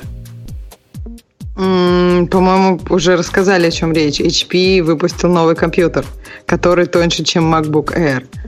Ну, то есть как-то спеки мне рассказать? Или... Ну, конечно. HP Spectre называется эта балалайка. Да. Эта балалайка запускает в винду, поскольку что еще запускать? Ну, естественно. Не, не, Нет, но она может, же. соответственно, я думаю, запустить Linux. Какая разница? Ну, может, она может, так кто ж ей даст? Это, на да, такое-то прекрасное железо Linux-то ставить. Ты чего? Надо... Ну да, Linux на ThinkPad надо ставить. Тачскрин и все дела. Ну какой Linux, я тебя умоляю. Windows, Windows 10 ничего, кроме Windows 10. Причем там на клавиатуре я зуб даю, есть кнопочка для винды специальная. Как же с такой кнопочкой без винды жить? Во, есть. Показали клавиатуру. Да, я тоже дошла до клавиатуры. Есть, да. Не знаю, кнопки какие-то у него круглые все. Как-то. Ну, это надо смотреть его вживую. Выглядит Чем-то он должен отличаться от Mac. Ну, да, он тонкий, еще тоньше. Пусть этим отличается. Э, ну, в смысле, у него что, это обычный ноутбук, он красивенький, давайте признаем, что он вообще сделан визуально неплохо. Несмотря на то, что у него в отделке используется местами золото. И это, конечно, перебор. Ну, это как медь скорее. Ну, то есть... Ну, да. В Китае хорошо пойдет. Да нет, ну это не такое прям золото-золото, что как хочется, там, я не знаю, немножко... В общем, мне кажется, это не сильный Заклеем изолентой в крайнем случае не будет так блестеть. Все золото что... Э, а, любопытно, кстати говоря, что э, вот э, они говорят про то, что это самый тонкий ноутбук. Э, и, ну, типа, самый тонкий ноутбук в мире. Правильно, да? Так написано в заголовке ну, статьи. Ну, 0, скорее всего. Он 0,41 Проблема в том, что э, с точки зрения толщины он почти идентичен MacBook, а по весу он тяжелее MacBook. MacBook Air ты имеешь в виду? Нет, нет, нет, нет MacBook. Тут есть сравнение с MacBook, погоди. Он 0,41 инчи, а MacBook да. 0,52. Это прямо большая 0,52 разница. 0,52 в самой толстой части. Э, на самом деле этот, видимо, равномерно толстый. На, и он э, тяжелее, чем MacBook, потому что MacBook примерно на полфунта легче. Ну, про это они благоразумно не, не, не пишут или пишут? Благоразумно не упоминают. А также в статье благоразумно не написано о том, э, сколько он стоит на самом деле. Не, ну стоит он а. наверняка денег конских. И, собственно, от него... А, вот написано полторы тысячи долларов базовый полторы вариант. Полторы тысячи, да. Всего лишь на 300 баксов дороже, чем MacBook. В нем а, не, не, не, подожди. В отличие Есть, от MacBook. Э, подожди. Полторы тысячи это третья модель с i7, 8 гигабайт памяти и 512 э, гигабайт 1000, на 1169. 1170, да. Да, ну, начиная, да, 1170. начиная 1170.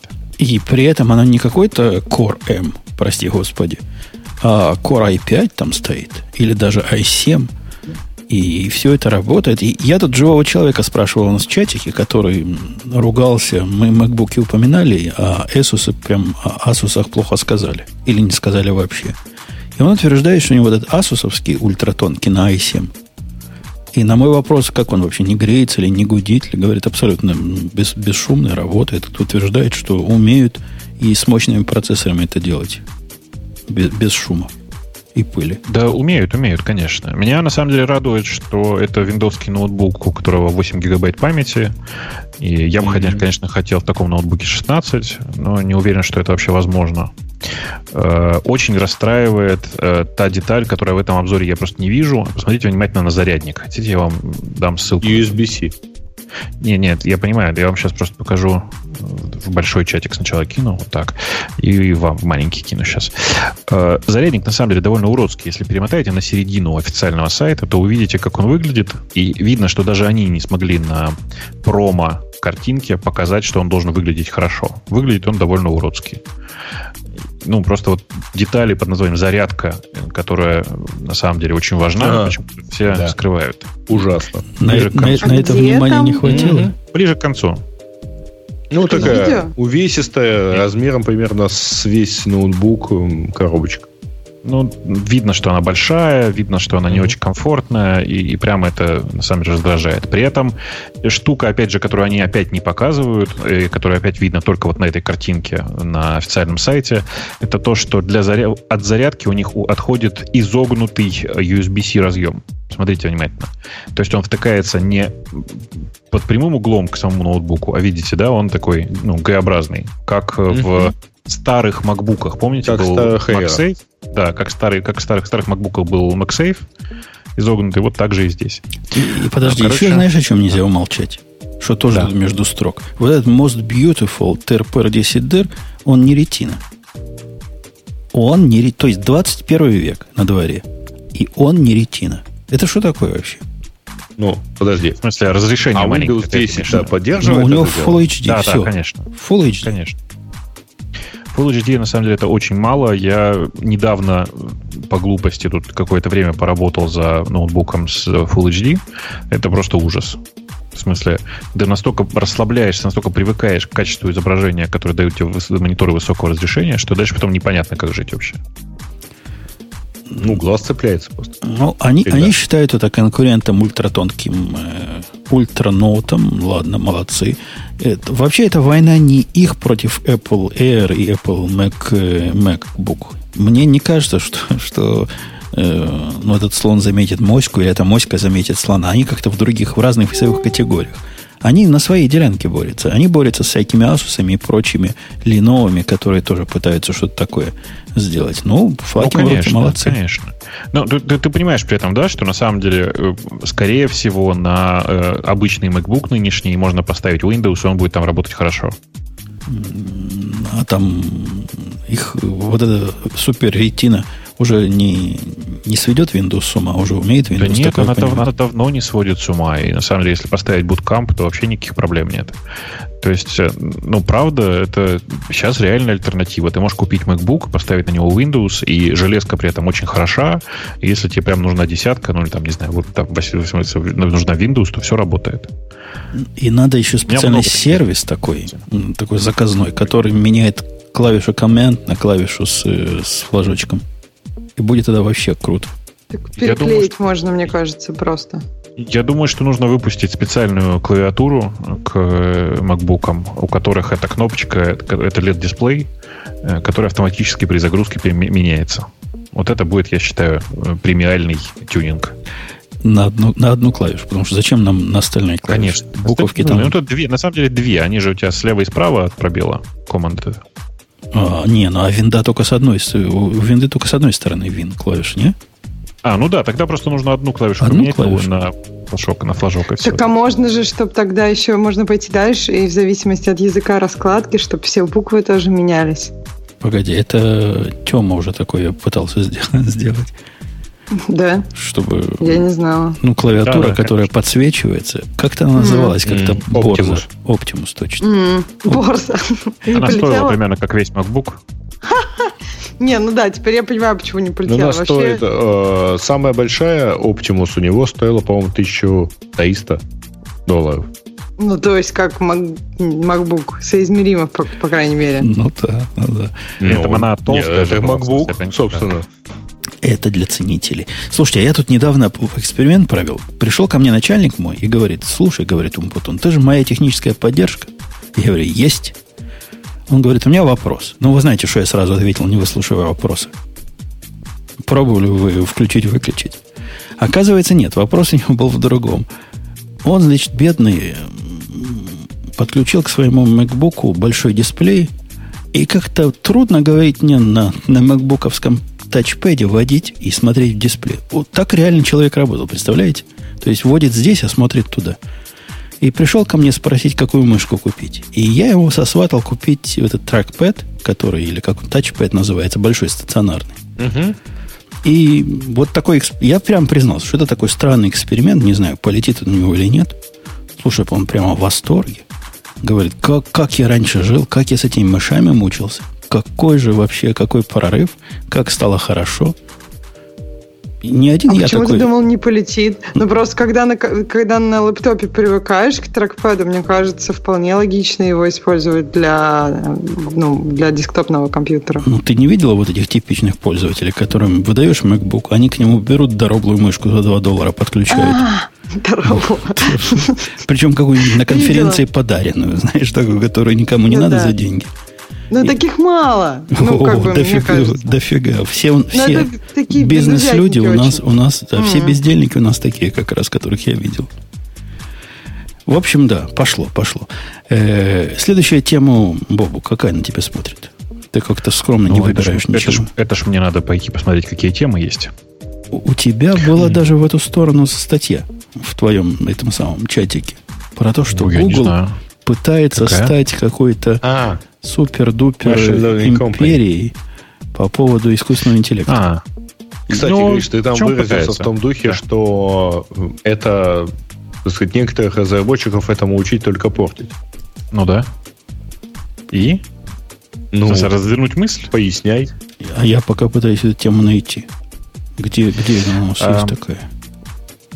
Окей, нашел. Э, смотрите, Можешь значит, говорить. э, Да, ну, в смысле, там это на самом деле просто повод, по- повод. На самом деле там такая новостная статья, в которой рассказывается о том, как э, внутри Гугла ребята пытаются переучивать или учить хороших программистов, например, которые пишут э, приложения под Android, э, учить их э, там, каким-то основам machine learning, а на самом деле, скорее всего, не основам, для того, чтобы они потом в своих приложениях могли это дело все использовать. Э, Концепция на самом деле правильная, конечно. В смысле, вообще обучение разработчиков новым темам это вообще очень всегда очень богатая штука. Потому что многие, я знаю многих, многих людей, которые замыкаются в рамках своей одной узкой темы, и поэтому им не хватает кругозора на какие-то сильно крутые штуки. Но в данном конкретном случае я тут просто хочу добавить, что на самом деле нужно очень аккуратно к этому подходить. Нельзя просто выбрать случайного разработчика, там разработчика, я не знаю, под iOS, да, и сказать ему, знаешь, дорогой, с завтрашнего дня ты будешь еще и заниматься machine learning, и, значит, там, типа, придумывать, как портировать, эм, не знаю, короче, какие-нибудь очередные нейронные сети на э, э, GPU для айфона. Вот крутая тема, казалось бы. Э, Почему, почему таких разработчиков только портить? Потому что не у каждого склад э, ума э, такой, чтобы пользоваться математическим аппаратом в программировании. Я знаю много неплохих программистов, у которых не очень хорошо с математикой. Даже не так. Я знаю очень крутых программистов, у которых вообще плохо с математикой. А, В текущем своем состоянии людям только кажется, что machine learning это очень прикладная такая штука, ну, типа такой черный ящик, знаешь, там, типа, на нем написано SVM, ты с одной стороны данные грузишь, с другой стороны получаешь результат. Или там нейронка, как многие теперь любят. С одной стороны вход, а с другой стороны раз результат.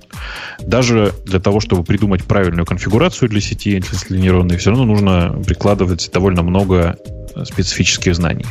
Ну вот, э, и, конечно же, многих разработчиков в этом смысле переучивать только портить. Э, Расширять сознание разработчиков всегда очень важно, но совершенно не обязательно это делать в сторону машин learning. Насколько я слышала, в Гугле у них многие проекты, ну, то есть они много все делают на серверах, в отличие от, например, того же Apple, который говорит, что он там все делает на вашем девайсе. Но у Гугла они стараются, ну, например, если говорить там о фитнес-приложении, которые с часами связаны, они стараются делать какой-то анализ на девайсе, чтобы что-то показать тебе, пока, а, ну, то есть пока, например, они еще не успели отослать на сервер и, или получить данные, то есть они тебе уже что-то показывают. И на девайсе они пытаются использовать там самые простые модели, которые сильно не жрут. То есть иногда э, они как бы, ну, то есть это необходимо разработчикам, даже которые не занимаются этим там просто Не, не, не, смотри. время. Э, Смотри, на самом деле, скорее всего, им, у них нет необходимости в э, понимании того, как работает тот машин learning, который, который им нужно применить, потому что, скорее всего, самый эффективный способ это пойти в группу, которая занимается машин learning на серверах, и сказать, ребята, а скажите, какой вот, что, что мне нужно сделать, какой алгоритм использовать, как сетку построить, если это сетка, в чем я сильно сомневаюсь на мобильных устройствах. То есть, на самом деле, гораздо эффективнее просто спросить, а еще лучше просто попросить написать несколько строчек кода э, у людей, которые уже знают, как это работает. То есть нет необходимости в том, чтобы э, не использовать знания других разработчиков. Понимаешь? Ну, мне кажется, Бобок, ты тут как-то не учитываешь, что разработчики часто сами хотят. Не-не-не, я, это я как раз очень, очень учитываю. Нет, я очень учитываю. Я специально сказал, что многих разработчиков, я знаю много разработчиков, которых переучивать только портить. Это означает, что они и сами не очень хотят переучиваться в этот момент. Потому что если разработчик хочет переучиться, его не надо переучивать, он это сделает сам. Ну, типа, хороший разработчик сам придет, сам скажет, я хочу вот это, и будет заниматься этим. То есть ну, нужно дать ему возможность а, дать, это ну, да, как бы не конечно. мешать ему делать это. это конечно, Потому это что конечно. если этого разработчика там в том же Гугле завалили задачами на 24 часа в день, и ему как бы на сон не хватает, то я думаю, что не очень получится совмещать это с изучением новых технологий. Ну, вообще, и, опять же, вот это вот то, про что мы с многими людьми спорим, я искренне считаю, что эффективно, ну, человек эффективен на одном проекте не больше 4 часов в день. Ты не можешь и супер интенсивно прилагать усилия больше 4 часов в день в отношении э, любого, любой креативной деятельности, будь то сочинение музыки или программирование. Оставшееся время ты вполне можешь использовать на самообучение. Не, ну, ну, я, не, я, не, я не соглашусь. В принципе, вот, еще. про 4 часа а? я не соглашусь с тобой, Бубук. Если это пере, перевести ага. на месяц, может, ты и прав. Вот если, знаешь, по месяцу медиану построить, или даже среднее арифметическое, будет 4 часа. Но в Почему принципе, я, я, я, я, я предполагаю, что такие ну, активные всплески 20-часовой активности творческой вполне возможно. Потом, конечно, спад и все дела. И действительно, в месяц посчитать не больше двух часов ты в день что-то творил. Но в единый момент времени возможно такие всплески активности. Нет, нет, конечно, возможно. Больше того, я ну, на прошлой, на позапрошлой неделе э, сел э, программировать в пятницу э, вечером и программировал, точно помню, больше 8 часов подряд. Я, конечно, на протяжении года имею в виду, что вот у тебя есть год. Если в год взять, сколько ты времени работаешь в день, то на одном, ну, типа, фиксироваться постоянно на одном проекте больше 4 часов, то у тебя никогда не получится либо у тебя есть период выжигания, когда ты, знаешь, там, типа, неделю пашешь по 20 часов в день с высунутым языком, и тебя прям прет. Но потом, скорее всего, будет 5 недель э, релакса от того, как ты перенапрягся. Да-да, я думаю, 4 часа, если на год переводить, это даже слишком оптимистично. Не, это я на себе тестировал. Я знаю, что типа я когда меня прет от э, своей работы, от того, что я делаю, то это вот примерно 4 часа. И я при этом считаю, что я плохой программист, но просто очень, э, как это, сильно вовлеченный в процесс. Увлекающийся. Да. Я, я хочу вопрос Ксюше спросить, раз мы о плохих программистах заговорили. Не потому, что ты, Ксюша, плохой программист, а просто мне надо внешнее мнение от человека не заинтересованного. Время от времени, когда я прихожу на работу, и мой коллега, который крутой прям программист, вот, вот конкретно, я редко признаю за кем-то, кого я знаю, что они крутые. Он крут. Ненормальный на всю голову, но крут. А когда он видит, как я печатаю на клавиатуре, он меня пытается, значит, научить своему любимому десятипальцевому методу, посылает мне ссылочки, потому что говорит, не могу смотреть, как ты мучаешься. При этом он приговаривает вот эту байку известную, что, мол, скорость набора не должна, значит, э, тормозить вашу креативную деятельность. Это я один такой тормоз, у которого скорость набора это десятое дело. Или это, или я что-то не понимаю. Ты десятью пальцами печатаешь, Ксюшенька. Ну, мне кажется, тебе нужен кто-то другой, чтобы в этом поспорить, потому что я тоже не понимаю. Мне кажется, что э, ну, то есть ты не можешь э, решать все, что ты ну, то есть, когда у тебя идет мысль, и вот когда ты программируешь, то есть, если мне что-то надо, я просто как бы из кода сниппетов это делаю, и я стараюсь дописывать, ну, то есть, я не пишу поэму, я дописываю какие-то важные мне части. И я поэтому не понимаю, зачем мне нужно... То есть это не ускорит никак мою производительность. И меня, я не пишу десятипальцевым способом, я не пишу по одной, одним пальцем одну букву, как можно там... Как... Мне кажется, вот это тормозит, если ты одним пальцем одну букву. Но да, я, я тоже. Бобок, ты понимаешь, что десятипальцевым способом пишешь? Я, Ребята, я вы понимаете, что десятипальцевый да. способ вообще не про это? Ну, неважно, мы, мы говорим-то по не, сути... просто, ребят, смотрите, а, значит, десятипальцевый способ, вообще говоря, это способ печатать тексты. Это не способ ставить определенное количество скобочек и кавычек. Вы другие символы набираете, когда э, кодируете. Я тебя умоляю. Э, Ты посмотри, как Нет. он набирает на клавиатуре, мой коллега, который специально обучен этому способу. Он, значит, прямо рубит, понимаешь? Ему не мешает, что он скобочки ставит, и фигурные скобочки, и все остальное. То есть это способ быстрого набора для всех, не только для написания PM. Но для меня главное, мне кажется, это наоборот вредно. Если ты можешь так много всякой фигни сгенерировать за короткое время, так ты, наверное, и сгенерируешь много фигни. Я за то, чтобы, как знаешь, маэстро занес руки над клавиатурой, бам, ля, все, вау, ля. Так и зачем генерировать, если ты можешь какие-то кусочки там сделать это, ну, то есть тебе не так много нужно написать. То есть мне кажется, что язык, даже Objective-C, который вроде как очень слово такое образующее, я все, что мне нужно, копирую, имена переменных и так далее. То есть я не понимаю, зачем мне нужно писать так много. Да IDE помогает, ты начинаешь писать, да. ими, даже, даже атом умеет продолжать имена переменных. Все умеет продолжать. То есть зачем мне нужно, то есть ты набираешь обычно по парочку символов, э, имя переменной, там, какой-то вызов и так mm-hmm. далее. Ну, то есть я не очень понимаю, зачем именно писать там так много. Хотя у меня есть тоже вокруг такие люди, которые еще, у них обязательно должна быть механическая клавиатура, то есть настоящая такая, и они вот э, по ней так скрочат. такая, да, так будто, Да, да, да. Как будто вот, я не знаю, автоматная очередь. Не, ну у моего коллеги это понятно почему. Потому что в Америке считается, что пока ты не научишься печатать десятипальцевым способом, тебе нельзя переходить в следующий класс изучения программирования. Они волей-неволей, их так натренировали, как обезьянок. Но вот логики... А Бобок, похоже, понимает, да, Бобок? Ну, слушайте, я, я же фанат в том смысле, что я, ну, ну, я правда много потратил свое время усилий на то, чтобы научиться печатать так, как надо. Так, а, как надо. Ничего не это... получилось, но все-таки, да? Нет, я печатаю, в смысле, я просто, вы просто никогда этого не видели, наверное. У меня руки лежат на клавиатуре, конечно же, я никогда на нее не смотрю. Конечно же, я печатаю десятипальцевым методом. Конечно же, э, больше того, у меня в голове есть переключатель. В смысле, я когда... Сейчас, сейчас будет особенно смешно тем, тем, кто такой же, как я. Э, у меня два редактора основных. У меня есть Sublime и есть Emacs. В Sublime у меня клавиатура системная, то есть обычная раскладка QWERTY. А в Emacs у меня э, есть такой термин программер дворок называется. Это не тот дворок, который в подкасте и в журналах.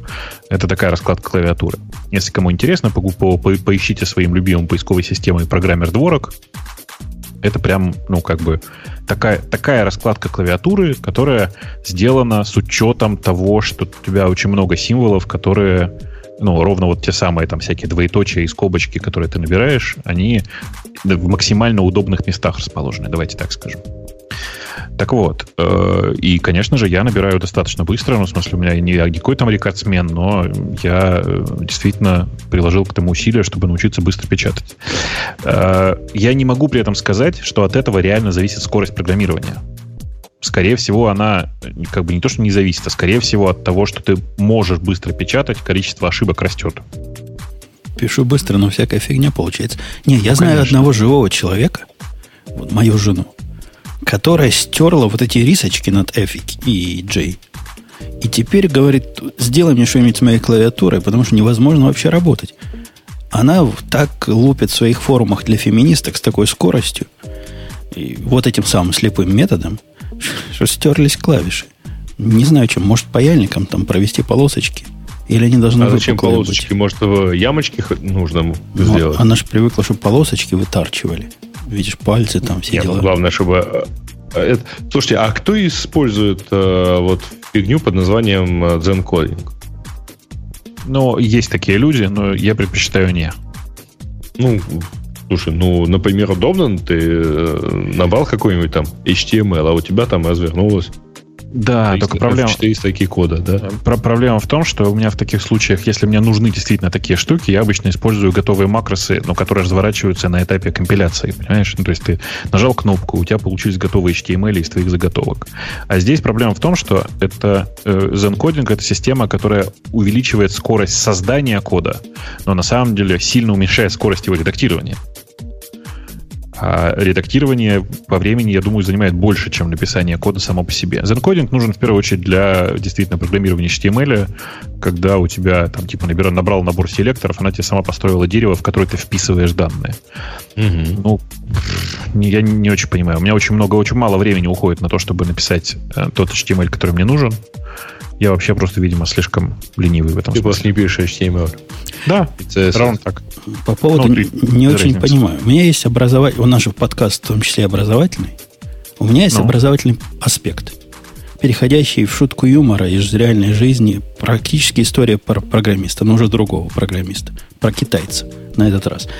Начну с Грей, с издевательского вопроса. Грей, в курсе ли ты, что когда ты строишь микросервисную архитектуру, тебе как минимум в каждом микросервисе в своем надо ну, минимум две вещи предусмотреть.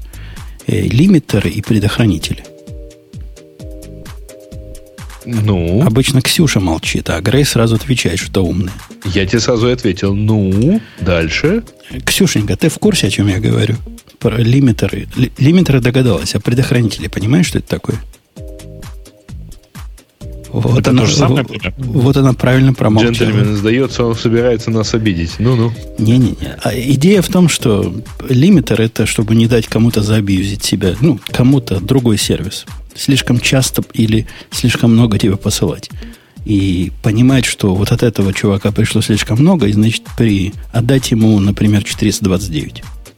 А предохранители это когда, если твой сервис лежит, чтобы ну, был какой-то другой сервис, который это проверяет и что-то возвращает. Не-не, предохранители это тоже простая Это идея. Это в другую сторону. Это если у тебя из твоего сервиса есть э, вызовы какого-то внешнего сервиса, то э, ты должен понимать, что этот внешний сервис же тоже человеки писали. И поэтому, если ты, например, пять раз обратился к нему и упал по тайм-ауту, шестой раз не лезь ты к нему и не, не падай по тайм-ауту, а сразу говори не в силах. А время от времени пробуй еще.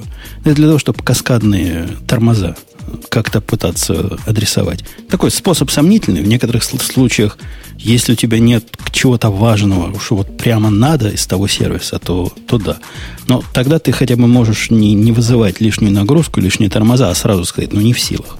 Падай раньше. Идея простая. Я их примерно такими же словами объяснил нашему китайцу. Ему так понравилось про Too Many Requests, про 429, как надо делать. Я ему говорю, вот видишь сервис, ты, ты вызываешь мой сервис, он тебе 429 дает, ну, понимаешь, что делать дальше. Он говорит, да-да, все понял. Догадайтесь, что он сделал. Ну, мы же не китайцы. Не-не, Бобук? Бобук почти догадался, я чувствую по голосу. В смысле, что, сидел он сразу после того, как тебе это отвечал, отвечал 429 и повторял за- запрос? Точно. Как только приходит от меня 429, он сразу же дает новый запрос и ожидает, что когда-нибудь э, придет другой, не 429. А, Логично же. Ну, Ребята, а скажите, пожалуйста, когда вы получаете сообщение о том, что слишком много коннектов, там слишком много... Даже не так. Ну, короче, если вам веб-сайт не отвечает и, и выдает ошибку по тайм-ауту, вы F5 сразу нажимаете или через 5 минут? Ну, смотря какой веб-сайт. На, на Reddit хоть перенажимайся F5, пока он тебе не даст. Он Ох. тебе не даст. Я чувствую, ты тоже пострадал от этого, да? Тут, тут, особенно в мобильных приложениях. Там же даже и F5 нажать негде. Ну да. В общем, вот такая... А pull to refresh в мобильных приложениях, мне кажется, это как F5. Да Он как-то подозрительно быстро говорит не в силах. Мне кажется, у него там тоже брейкеры стоят.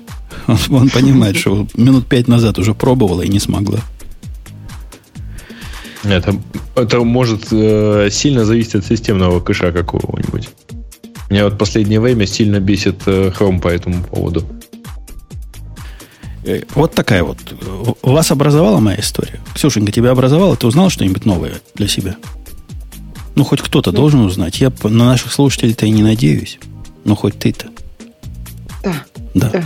Это было так полезно. Заметь, Это за- изменило мою жизнь. Теперь я буду жить Теперь ты будешь знать, что когда ты пишешь UI, и тебе сервер возвращает э, 429 слишком много запросов, это не значит, что надо сразу же лупить следующий запрос. Это означает ровно обратное. Но, с другой стороны, Ксюш, ты задумайся о том, а только ли ты генеришь это слишком много запросов? Может быть, кто-то успевает генерить перед тобой и не получает такую ошибку? Значит, может, надо генерить слишком много запросов? Чтобы хотя бы Поэтому часть я этих пишу запросов фреймворки. полезла первой в очередь. фреймворки, чтобы все это аккумулировать и чтобы все эти запросы уходили в правильном порядке и в нужное время. А для этого фреймворки нужны. Понятно. Ну, Э, вообще, да. Ну, то есть, как Знаете, бы, что чтобы организовать работу большого количества э, команд, которые делают, похо- ну, как бы, которые хотят... Ну, в общем, смотри, есть приложение, в нем очень много разных аспектов может быть. Очень много разных э, юзеров этого приложения, которые используют корную часть этого приложения как юзеры. Я даже не знаю, как тебе объяснить в терминах твоих микросервисов. Вот представь, да, у тебя приложение, а в нем много разных сервисов, так сказать. Но это куски приложения. И вот они все хотят разного и одновременно. И чтобы все это приоритизировать и решить, кому надо дать возможность пускать их реквесты, а кому не, не дать, для этого нужны фреймворки. Что-то она... А, по-моему, она над нами издевается, Бобок. Нет, она, она на самом деле просто не, не договаривает. Вот 10 что. лет. Да. Нет, нет. На самом деле фреймворки... Ксюша говорит вот о чем. О том, что фреймворки нужны для того... Как, короче, для тупых, для того, чтобы обрубать руки тупым, нужны фреймворки. Не, не, Вовок, про это это? было очень некультурно. Это Но, было не про ну, тупых, это было про то, что организовать подсунуть вызов, работу. который уже предусматривает лимиты. Ксюша. Ксюша, это Ну оно и подожди, вот смотри, семья там, например, кто-то хочет больше покушать, кто-то хочет меньше. Это же не то, что обрубать там подожди. Это дать возможности. Совершенно Так. верно. Ты правильно говоришь. Семья. Просто в ней есть как бы взрослые, а есть дети. И вот для детей нужен фреймворк. Потому что взрослые и так понимают, сколько они хотят, как бы сколько, сколько, ну, как, как устроен Ну, холодильник. Взрослые понимают, что в большой семье не щелкают клювом, понимаешь? Нет, и еще взрослые думают, что, например, там жена и муж. Муж говорит, я хочу компьютерную э, иг- игру, жена говорит, я хочу карандаш для глаз. И надо понять, как бы должна быть какая-то система. Да, резолвинга да, так, тебе покупаем карандаш для глаз, муж хочет поэтому- компьютерную игру, да? Чего, ну, в чего, смысле, еще вот, вот так, чтобы это конкурировало с тушью. Не-не, в реальной жизни это не так работает, Ксюша. В реальной Расскажи, жизни, вот я тебе расскажу, как в облаках это, это устроено. Жена, жена хочет карандаш для глаз, а муж хочет PS2. Как только они Нет, оба это захотели, об- PS2, надо облако автоматически скейлится и делает жене два карандаша для глаз. Ну, на всякий случай, вдруг она второй захочет. А, А мужу, а мужу PS4. 5 PS4. Отлично, вот поэтому и облако, и поэтому я не очень люблю сервер-сайт, потому что там все зашибись скелется и как бы прощает ошибки программистов. А когда у тебя моба- мобильный девайсик, который не скелется, в котором как бы, если ты все пытаешься делать одновременно, у тебя оно, понимаешь, не взлетит. Либо все одновременно будет медленно. Поэтому тут нужно решать, либо карандаш для глаз, либо новая игра. Понимаешь? То есть так и в семье иногда. Есть семьи, которые могут позволить два карандаша каждый, каждый день. Есть семьи, которые могут позволить в день только либо карандаш, либо игру.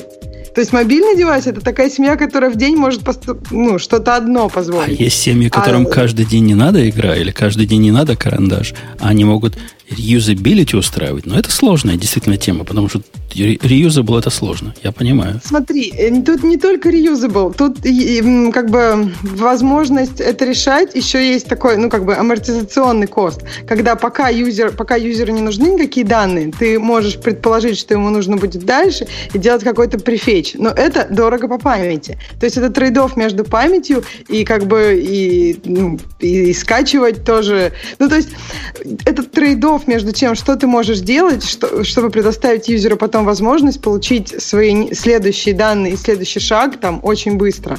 То есть это, я не знаю, я- если, например, говорить там про collection view, если вам что-то это говорит, например, вот когда на мобильном устройстве вы скроллите какой-то лист, и все хотят, чтобы данные у них появлялись быстро, правильно? Ну, хотелось бы, да.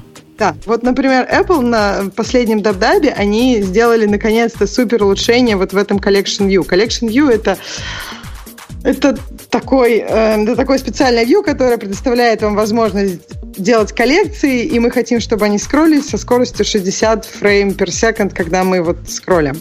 То есть у вас есть примерно 16-17 миллисекунд на каждый кадр, и это не очень много. И идея такая, что они сделали? Они просто вам предоставляют возможность префетчить, и это хит по памяти. То есть они говорят, мы пока у вас юзер не скроллит, будем все остальные селы префетчить, и когда вот он вдруг заскроллит, мы покажем ему все, что мы уже запрефетчили. Но то, что память будет в этот момент расти, никто как бы, ну, это, это твои проблемы. И тебе нужно делать с этим что-то. Ну, так это наша жизнь, трейдов, а что-то. Это не, не, не чисто UI-евская штука. Слушайте, все, это все, не чисто UI, что на сервере это часто решается. Просто давайте все сделаем побольше и как бы и хорошо. Это, нет, так, так никогда не решается, потому что, ну, что на самом деле... об этом сказал. Умпутун просто... Умпутун просто имел в виду, что по умолчанию ты, ты апгрейдишь карандаши, ты апгрейдишь покупалку карандашей до, до предела, а потом уже решаешь проблемы с э, бюджетами. Ну, вот, а, слушай, Ксюша, а ты понимаешь, что вот эта вот история твоя с, с префетчем, она меня просто заставляет просто ржать, потому что э, я, по-моему, эту историю несколько раз уже рассказывал. Ну, как вы знаете, порно — это двигатель вообще все, все, всего, что можно придумать в IT. А в данном конкретном включая случае... блокеры, да. В, дан, в данном конкретном случае, да, кстати, включает блокеры. В данном конкретном случае я вспомнил, как 18 лет назад, я пошел посмотрел в календарик и в почту у себя посмотрел, а, когда делались первые, а, как бы это сказать, фотогалереи, давайте скажем так. А, там решались, решались очень важные вопросы. Там решались реально очень важные вопросы. А, например, как сделать так, чтобы... Во-первых, это были фотогалереи первые в мире, которые просматривались с помощью... Можно было просматривать с помощью клавиатуры, ну, потому что мышка держать в правой руке, ну, как бы неудобно. А, это, во-первых. А во-вторых, что очень важно, я просто смотрю сейчас в код, там есть адаптивная система префетча картинок, в которой четкий трейдов между загрузкой твоего канала, в смысле интернет-канала, тем, насколько, сколько, ну, типа, насколько быстро ты листаешь. То есть она учитывала, с какой скоростью ты перелистываешь в какую картинки. сторону?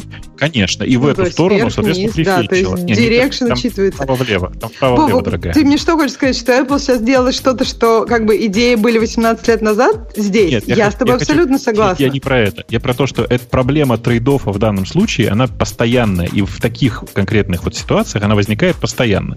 Просто это trade-off разного на разное. Да, да, у тебя быстродействие на память. В те времена это было типа trade-off количества трафика, которое ты, ты выкачивал к времени к просмотру страницы. То есть, ну, как бы больше в пользовательскую сторону, но все равно это тоже был трейдов. На клиентской стороне трейдов происходит, происходит постоянно. То есть это обычная традиционная история. Но фреймворки здесь не очень помогают. Мы ну, просто я имею в виду, что, может быть, для вас слово фреймворк как-то как бы overloaded.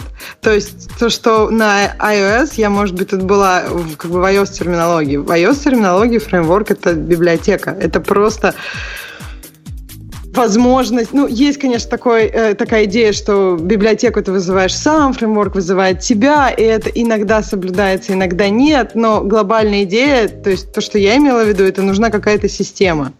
То есть я не знаю, если там, может быть, скедулер как система, может быть, тебе более понятно. То есть нужен, нужен какой-то лейер, который будет, с одной стороны, да, иногда просто детям давать по шапке, иногда э, разрешать конфликты между двумя родителями, которые вроде делают оба вещи, которые нужны, но как бы приоритеты должна должен определять какой-то лейер, потому что они оба для них, обе, обе эти вещи самые приоритетные. То есть я просто имела в виду, что как бы в UI, то есть в UI есть вот этот вот, это не UI скорее, это клиентская сторона, просто на клиентской стороне нужен лейер, когда у тебя несколько потребителей какого-то, например, сетевого или любого другого трафика. Ксюш, вообще Но. говорят, вы прослушали лекцию кто-то про real-time programming, да, тут написали. Нет, на самом деле там немножко другая. Э, Ксюш, ты на самом деле описала, например, то, что делает любая операционная система. То есть... Да не, э, не, не.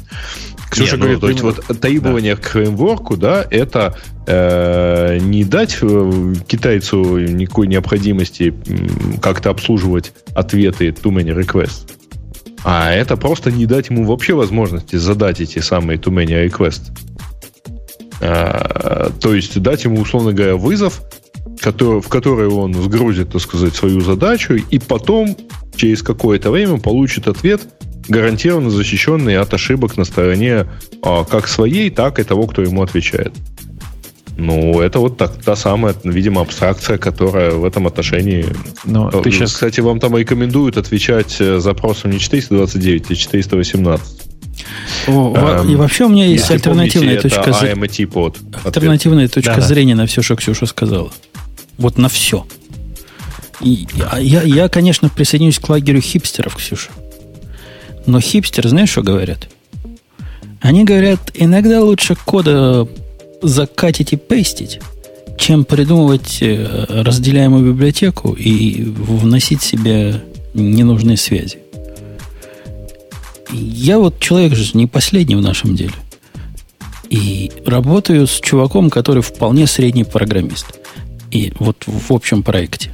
И этот вполне средний программист, у него есть тенденция, вот, а давай вот это вынесем в Commons. Ну, это как бы фреймворк в этом понимании, правильно? В Commons будет часть общей библиотеки. Вот я тут обработал это. О, пришлось второй раз писать. Давайте в Commons выделим. И я с ним борюсь в течение последних полугода и, в принципе, доборолся до состояния, когда он уже не пристает с ним. Может, он устал. Но за все это время, за 6 месяцев, в эти комментсы мы вынесли 6, 6 сущностей. При этом сущность элементарный. Типа общее соглашение и общая микробиблиотека, как правильно форматировать логи. Чтобы они везде одинаково выглядели. Общая сущность, как правильно оборачивать безопасно монговские вызовы, но это специфика именно монговского драйвера для Go, который такой очень странный. Поэтому приходится это каждый раз писать балалайка, которая позволяет делать запросы с, с повтором и с проверкой, и с повтором, если с экспоненциальной проверкой. Тоже элементарно, но в принципе хороший кандидат на фреймворк. Ну и балалайка, которая позволяет любую внешнюю функцию запускать вот тоже такой репитер. Ну, то есть пока, пока она либо не вернула хорошо, либо пока э, тайм-аут не прошел. По большому счету, это весь фреймворк, который нам нужен. Не поверишь? Вот это все. При этом мы с ним работаем над реально большим проектом. И при этом в этом большом проекте вот такого тупого, как казалось бы, копипаста, поскольку у нас нет фреймворков, совсем-совсем мало. Вот почти нет. И при этом проекты оказываются независимые. Не имеют общей, общего такого места, за которым надо внимательно следить, чтобы, не дай бог, там кто-то поменял э, какую-нибудь библиотеку в общем фреймворке поменяли интерфейс, не, не дай бог – то что будет, что будет. Нету такого. И они все самостоятельно живут. И так им хорошо живется.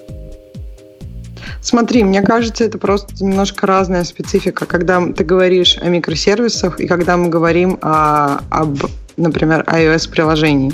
Потому что э, и мне кажется, что это то, не, даже не только специфика самих каких-то, просто твои сервисы, они взаимодействуют друг с другом. И как бы я не знаю, то есть между ними, скорее всего, нет, э, они друг с другом не соперничают за ресурсы, то есть или соперничают. Как ты разделяешь? То есть, не, ну вот конкурентность, какой? параллельность это прямо важная вещь. И там соперничество такое, на которое не хочу обижать iOS-программистов, но ты представляешь, задача, как когда у тебя есть сервис, вот я боролся недавно с задачей в жизни. У тебя есть сервис, который делает дикие агрегации против какого-то внешнего дата-стора – Сервис этот умеет делать агрегации по частям, ну, чтобы эффективно CPU все нагружать. Но при этом она должна делать не очень дико, потому что ж не один он такой. То есть тут какой-то компромисс между нагрузкой на процессор, IO и, и скоростью ответа. А кроме того, надо еще учесть то, что у тебя EBS, которому канал не резиновый, и то, что у тебя внешняя Mongo, у которой тоже резервы вполне конечные – и все эти компромиссы, это, я не скажу, что это слишком просто и сильно проще, чем борьба за ресурсы на, ну, на iOS. Ты просто вначале как раз говорил, что вот, если тебе надо, ты просто берешь какой-нибудь еще пожирнее storage, и ты решаешь, например, там этим такую-то проблему. То есть, понимаешь, а в мобильном программировании ты не можешь взять пожирнее storage. Тебе нужно поддерживать еще старые девайсы, и у тебя всегда, то есть у тебя всегда там практически максимум по памяти, например, или там... Да, да, это конечно, Сетевой понятно. канал тоже проблема всегда. Ну, просто ты размер задач сравни. Если у меня задача, которая должна рассчитать, там, не знаю, 3 миллиарда записей, которые где-то снаружи приходят, и надо это сделать за такое время, чтобы пользователь не успел отвалиться от нашей программы, то какой у меня выход, кроме как поднимать достаточной мощности, чтобы это сделать? Тут ну, другого вот характера задачи. Выход, нет, я просто недавно разговаривала с много с людьми, которые занимались server-side ом и потом пошли в мобильную разработку. И как раз, может быть, они, конечно, как обычно, ты скажешь, плохие программисты и так далее, но люди часто отмечали то, что в мобильной разработке, ну, у тебя действительно просто нет другого выхода. Тебе надо просто кого-то кого отрезать ему просто вот эту вот жизнь ему оборвать в какой-то момент. Потому что иначе ты не получишь достойный э, performance у, э, как бы, у той сущности, с которой которой пользователь в данный момент взаимодействует активно. То есть, а в, когда на server-side е у тебя нет такого, ну, такого давления. То есть у тебя есть какие-то выходы решения проблем. И это часто, да ну, нет, это деньги, это, это может быть это, неэффективно. Это кажется. Но... Проблема масштабирования, она вообще сложная проблема, конкретно. Проблема масштабирования горизонтального кажется простой, но на самом деле она свои сложности вызывает. Проблема масштабирования вертикального очень непростая. И вообще вот вся идея о том, что мы можем использовать больше, чем одно ядро, она относительно новая идея. И последние 20 лет народ хоть как-то пытается осмысленно писать таким образом, чтобы вертикально можно было масштабировать. И плохо получается. Это все не так просто, как кажется. Это не, не то, что кинул денег в эту топку, и оно все залетало. До определенного момента летает. Но если я сейчас увеличил свой инстанс с двухъядерного на восьмиядерный и стало примерно в три с половиной раза быстрее, то когда я сделаю следующий шаг, на 16 ядер увеличу, я получу в лучшем случае еще 50% прироста. То есть, ну, не, не, не 200%, а половину от, от того, что сейчас у меня есть. Это все не, не так, не так, чтобы прямо-прямо. Ну, это целое дело. Сложная многофакторная задача. Я понимаю, что и у вас там тоже в ограниченных ресурсах, маленьких устройствах жизни не, не рай. Но ты же не сравнивай, какие задачи. Маленькие устройства решают маленькие задачи. Действительно, им трудно решать с маленькими ресурсами маленькие задачи. А большие решают большие задачи. И им тоже это трудно делать. Мы, мы оба страдаем. Я даже не знаю, кто больше. Ну, Почему? Мы оба наслаждаемся. Почему страдаем? Это же интересно, когда задача сложная. Да тут я, я пытаюсь понять. Бог, представляешь мне ситуацию? По моим расчетам, мой сервис должен обрабатывать где-то 500 тысяч записей в секунду. Вот в том режиме, в котором он это делает. На определенном железе. Я запускаю синтетические тесты. Ну, реально 500 тысяч делает. Вот прямо как все рассчитано. Так-то рассчитаны все дела. Запускаю вживую – если он 100 тысяч делает, то это счастье. При этом Но. CPU не занято. То есть он, он типа простаивает на AIO. Ну, что он еще может делать, правильно? Если CPU не занято. Балансировочка и все эти чанки партишны, как просто буба шельдовар. Все как задумано. Монго, с другой стороны, которая дает данные, тоже особо не напряжено. Вот вчера с этой проблемой бился. Ну, конечно, я врезался в то, что канал мой до, до Монги является торм, тормозом. Но попробую это вот так без пол-литра понять. Целое дело. Сложное, сложное у нас проблемы, Ксюшенька. Прямо вообще сложно. Как жить вообще? Как Конкретно жить сложно. Я Надо перенес сказать, потом это... локально. Представляешь, какой я трюк сделал? У меня вся база 35 гигабайт, которые вот мне надо, все эти миллиарды записей нажатые, правда, но всего 35 гигабайт. Я сделал реплика-сет, который локально доставляет базу в бэкграунде. Она у меня ап апдейтится раз в день. И получил свои локальные 500, 500 тысяч, как, как и собирался. Но что-то мне это решение не очень нравится. Хотя, конечно, дешево. Что как жить? На что я тебя перебил? Да нет, в смысле, я, я говорю, судя по тому, что вы рассказали, я на самом деле был прав, э, и фреймворки в э, Ксюшином представлении это защита от дурака в, в некотором смысле, кроме всего прочего. Ну, в смысле, про то, что есть, э, как бы это сказать, умные люди, которые написали фреймворк, и менее умные люди, которые им пользуются. Ладно, прости. Так, проблема в том, что даже менее умному... посыл немножко другой, что можно э, ну, как бы э, есть умные люди, которые знают, как все устроено, а есть э, дурные, которые, если дать возможность, то они себе тебе и перезапишут системную э, память. Ну, если помните, как появился Linux, то, собственно, э, Linux в какой-то момент позвонил на жесткий диск. Не-не, мне кажется, это заблуждение. Был и, писать и, и, и Ксюша заблуждение аргументирует, и ты заблуждение. С моей, из моего опыта, как, чем более умный человек пишет фреймворк, тем больше шансов, что обычный пользователь, даже не дебил, обычный программист с этим сделает что-то не так.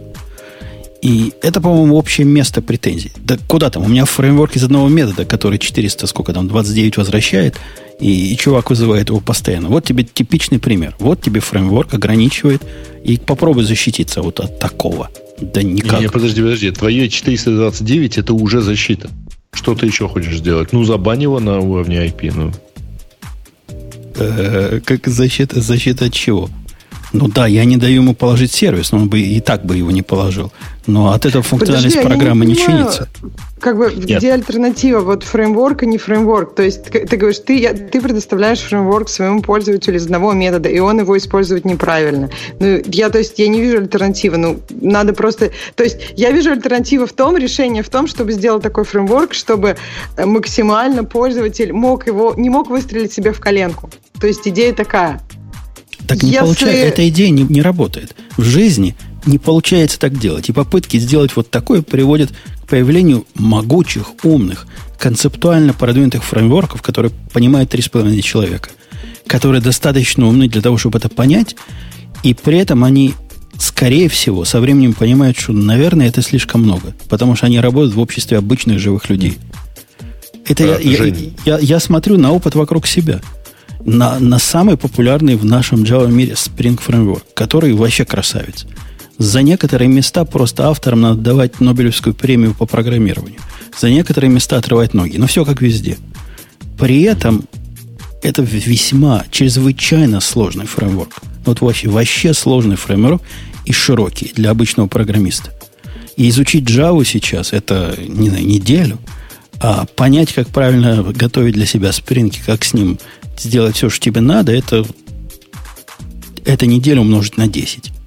Ну, понимаешь, если мы говорим про iOS, то у тебя там выбора нет. Тебе, например, ну, да, ты можешь, в принципе, реализовать все, весь UI, написать его еще раз вместо использования UI-кита. Но это очень трудоемкая задача. То есть, если ты говоришь, в- во фреймворке разбираются три с половиной человека, ну, проще действительно разбираться в UI-ките, чем написать просто весь UI для iOS ну, самому. То есть или использовать на Android библиотеки андроидовские, стандартные Android SDK, или написать все это самому. Ну, то есть, как бы тут не очень много выбора. Я не знаю, как на Java, я понимаю, что все-таки в Java можно без спринга, но, наверное, он делает многие вещи удобнее, правильно?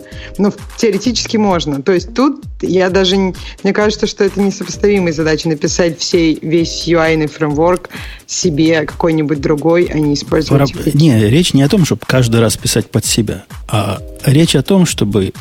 Ты, ты ведь утверждаешь, что фреймворк – это способ сделать правильно. И умные, которые знают, как сделать правильно, сделали это правильно. Я говорю, что в этом умозаключении есть логическая ошибка. Не получается так по жизни. Да, действительно, умные сделали правильно, как им виделось. А потом все остальные будут использовать это неправильно, либо не будут использовать вообще.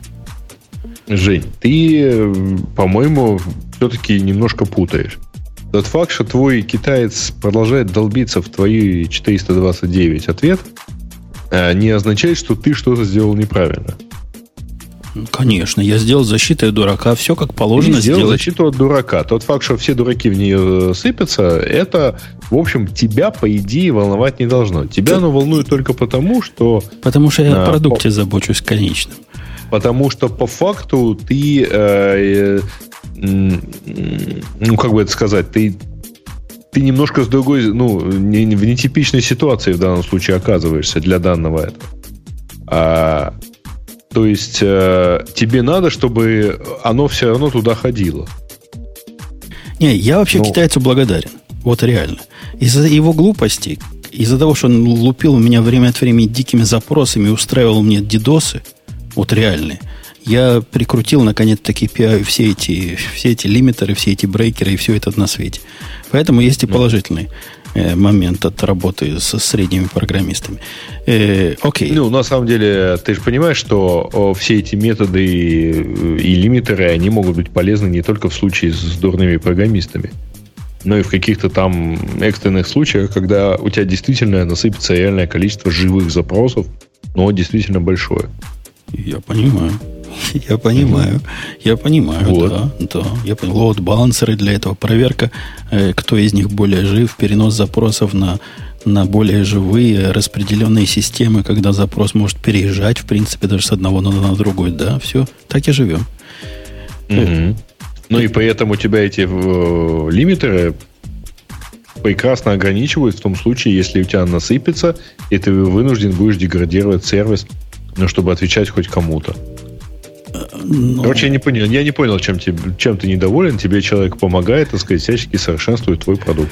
Молодец, спасибо ему. Вот у меня, у меня с ним будет разговор как раз в четверг, где я ему должен зарплату повышать. Я ему, я ему за это повышу. Спасибо тебе, да. зарплату не дам. Да. Э, окей. Э, что у нас следующая тема? Тема наших слушателей, да. следующая тема. Мне кажется, кажется, пора уже, да. Пора. Да, как-то мы это. А первая тема ржачная, конечно, немножко. Э, потому mm что Вторая еще Роскомнадзор забанил Amazon S3. Э, там ну, темная история на тему того, что в реестре Роскомнадзора, то есть в качестве запрещенного, был, по-моему, онлайн-покер-рум внесен. Это одна, который хостился на, э, действительно на S3. А... Не совсем так. Там одна страница, э, короче, там была промо-страница, которая хостилась на S3. Совершенно да, верно. там проблема в другом немножко. Подавляющее Чем? большинство, по-моему, российских провайдеров до сих пор за несколько лет вот этих мучений не научилось блокировать URL. Они умеют блокировать IP, получив Сейчас, э, подожди, как ты себе представляешь заблокировать URL, который начинается с буквы HTTPS?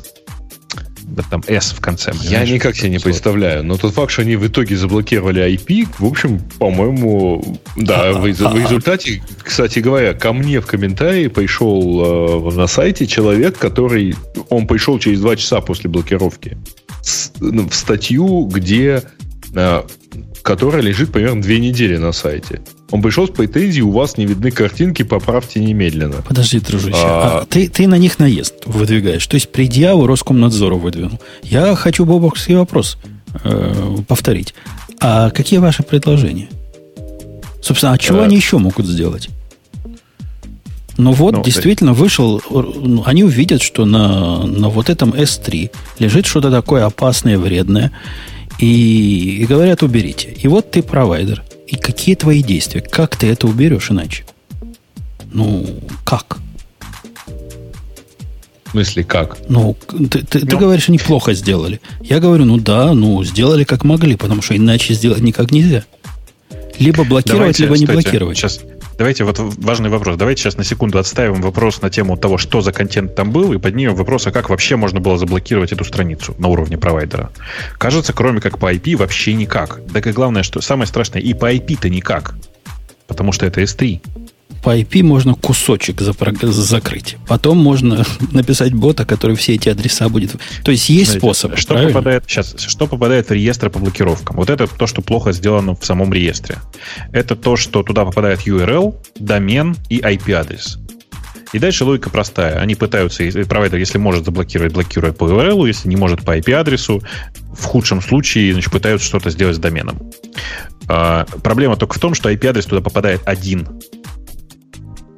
Понимаешь, да? Да, я понимаю. Но заблокировали Слушай, не один, э, кому-то не повезло. А? Слушай, поправь меня, пожалуйста, но там реально был только HTTPS?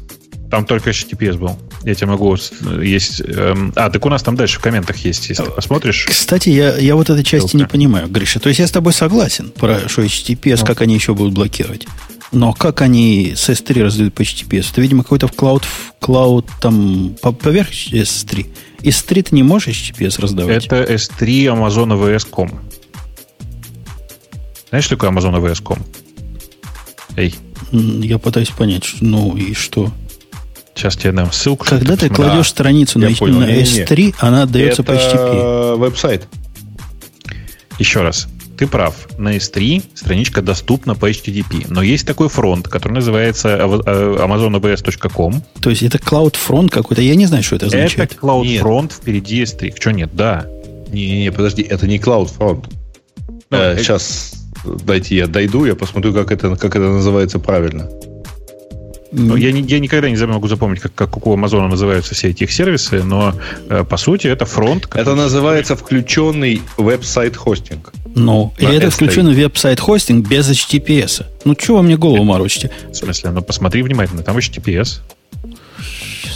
Я тебе ссылку специально прислал. Это зависит на самом деле от того, как ты его настроишь. Если ты включаешь его со своим доменом, тогда начинаются проблемы. А если ты готов на домен, который называется s3.amazonavs.com, то никаких проблем с я, HTTPS. я понял, я понял. Я понял, я понял, я понял. Ну да, тогда, тогда, да, тогда make sense. Ну вот. Ну Да. вот, и они, собственно, по HTTPS забанили один IP-адрес, и, кстати, уже разбанили. А, И если я правильно помню, то вообще это было очень смешно, потому что, ну, ты понимаешь, да, один в случае с э, АВС один IP-адрес банить, это как вообще довольно бесполезное дело. Ну, зато отчитаться можно. Попросили, мы Ну, забанили. слушай, в, какой, Ну, в какой-то момент туда влетал а, Cloudflare, если я не ошибаюсь. Ладно, погодите. Я- Я хочу фигне. вернуться к любопытному вопросу Бобука. Как мы будем бороться вот, ну, действительно за, за правильную чистоту контента? Ну, Вот серьезно. Я не вижу никакого способа, кроме как государственный э, middle in the man поставить и раскрывать сертификаты. Ну, а, собственно, они по этому пути идут, к сожалению. По-моему, И- они уже туда пришли. Нет, нет, пока нет, конечно, но, к сожалению, они в ту сторону и идут. И я, к сожалению, в ужасе от того, что это происходит не только у нас. Я вот периодически смотрю всякие британские новости, там тоже просто примерно такой же ужас. А, И я вообще не понимаю, то есть как бы интернет-то сохранится через 5 лет или нет. В смысле, интернет, вот, к которому мы привыкли, в котором можно, если поискать child porn, найти и вообще все, что, все, что захочешь. Ну, вот как, как в Казахстане. У них же так, правильно говорят, в Казахстане обкатывают. Я слышал, что Не, там не, в такое. Казахстане это тоже только мысли, на самом деле. Не, в смысле, в Казахстане не мысли. Там у провайдеров действительно заставляют инжектить э, отдельный SSL-сертификат. Подожди, а в Китае как? В Китае должно быть еще, скорее В всего. Китае просто закрыто, закрыто все. В Китае нет никаких проблем. Там Мгм. наружный интернет закрыт, а внутренний весь регулируется государством. В смысле, ну, тут же проблема-то в чем? Ну, к Амазону нельзя прийти ногами и м, э, взорвать все их сервера. Понимаете? Потому что Поэтому- они в свои и дата-центры никого не пускают. А так Ну бы, да. наверное, можно было. Да, да, да. Не, ну в Китае это проблема не в этом и вообще не проблема. У них просто все идет через фаервол. В общем, называть, одна на- большая прокси. называть провайдеров, Прокси там нет. провайдеров Да. дебилами это как-то просто и приятно для либеральной мысли. Но я, я прямо им сочувствую. А я не понимаю, что им еще можно сделать. И они делают единственное, что могут в этой ситуации сделать. То есть все сделали правильно. Хотя, конечно, Ну, результат правда. глупость. Там как-то странно очень получилось, потому что этот э, URL был внесен в фильтр э, в мае, и вот он только через 40 дней, не знаю, чего они ждали, может, там тра- траур отмечали, а, в итоге был внесен. Ну, короче, непонятно. Давайте И лучше, тут же если вы, откатили. Если вы про политику, то можно вообще вон, вспомнить про историю с поправкой Яровой. Это, конечно, прям вообще чудовищная Если история. с одной поправкой, там же их, извините, Погоди, погоди, ну да, это- а это для неинициируемых расскажи. Я как-то совсем далек Ну, от ваших новостей. Ну, в смысле, новость заключается в том, что приняли набор поправок э, имени широко известного депутата, э, суть которого сводится вот к чему. Э, не только провайдеров, но и операторов, в смысле, то есть ну, в данном случае, например, владельцев ВКонтакте, э, требуют, первое, хранить все данные в течение максимум трех лет про тебя, в смысле, про то, что ты делал на сайте, как ты ходил, какие видео ты смотрел, по сути, весь трафик твой. Хранить полное содержание твоей переписки за, послед- за предыдущие полгода и по запросу предоставлять их специфические органы.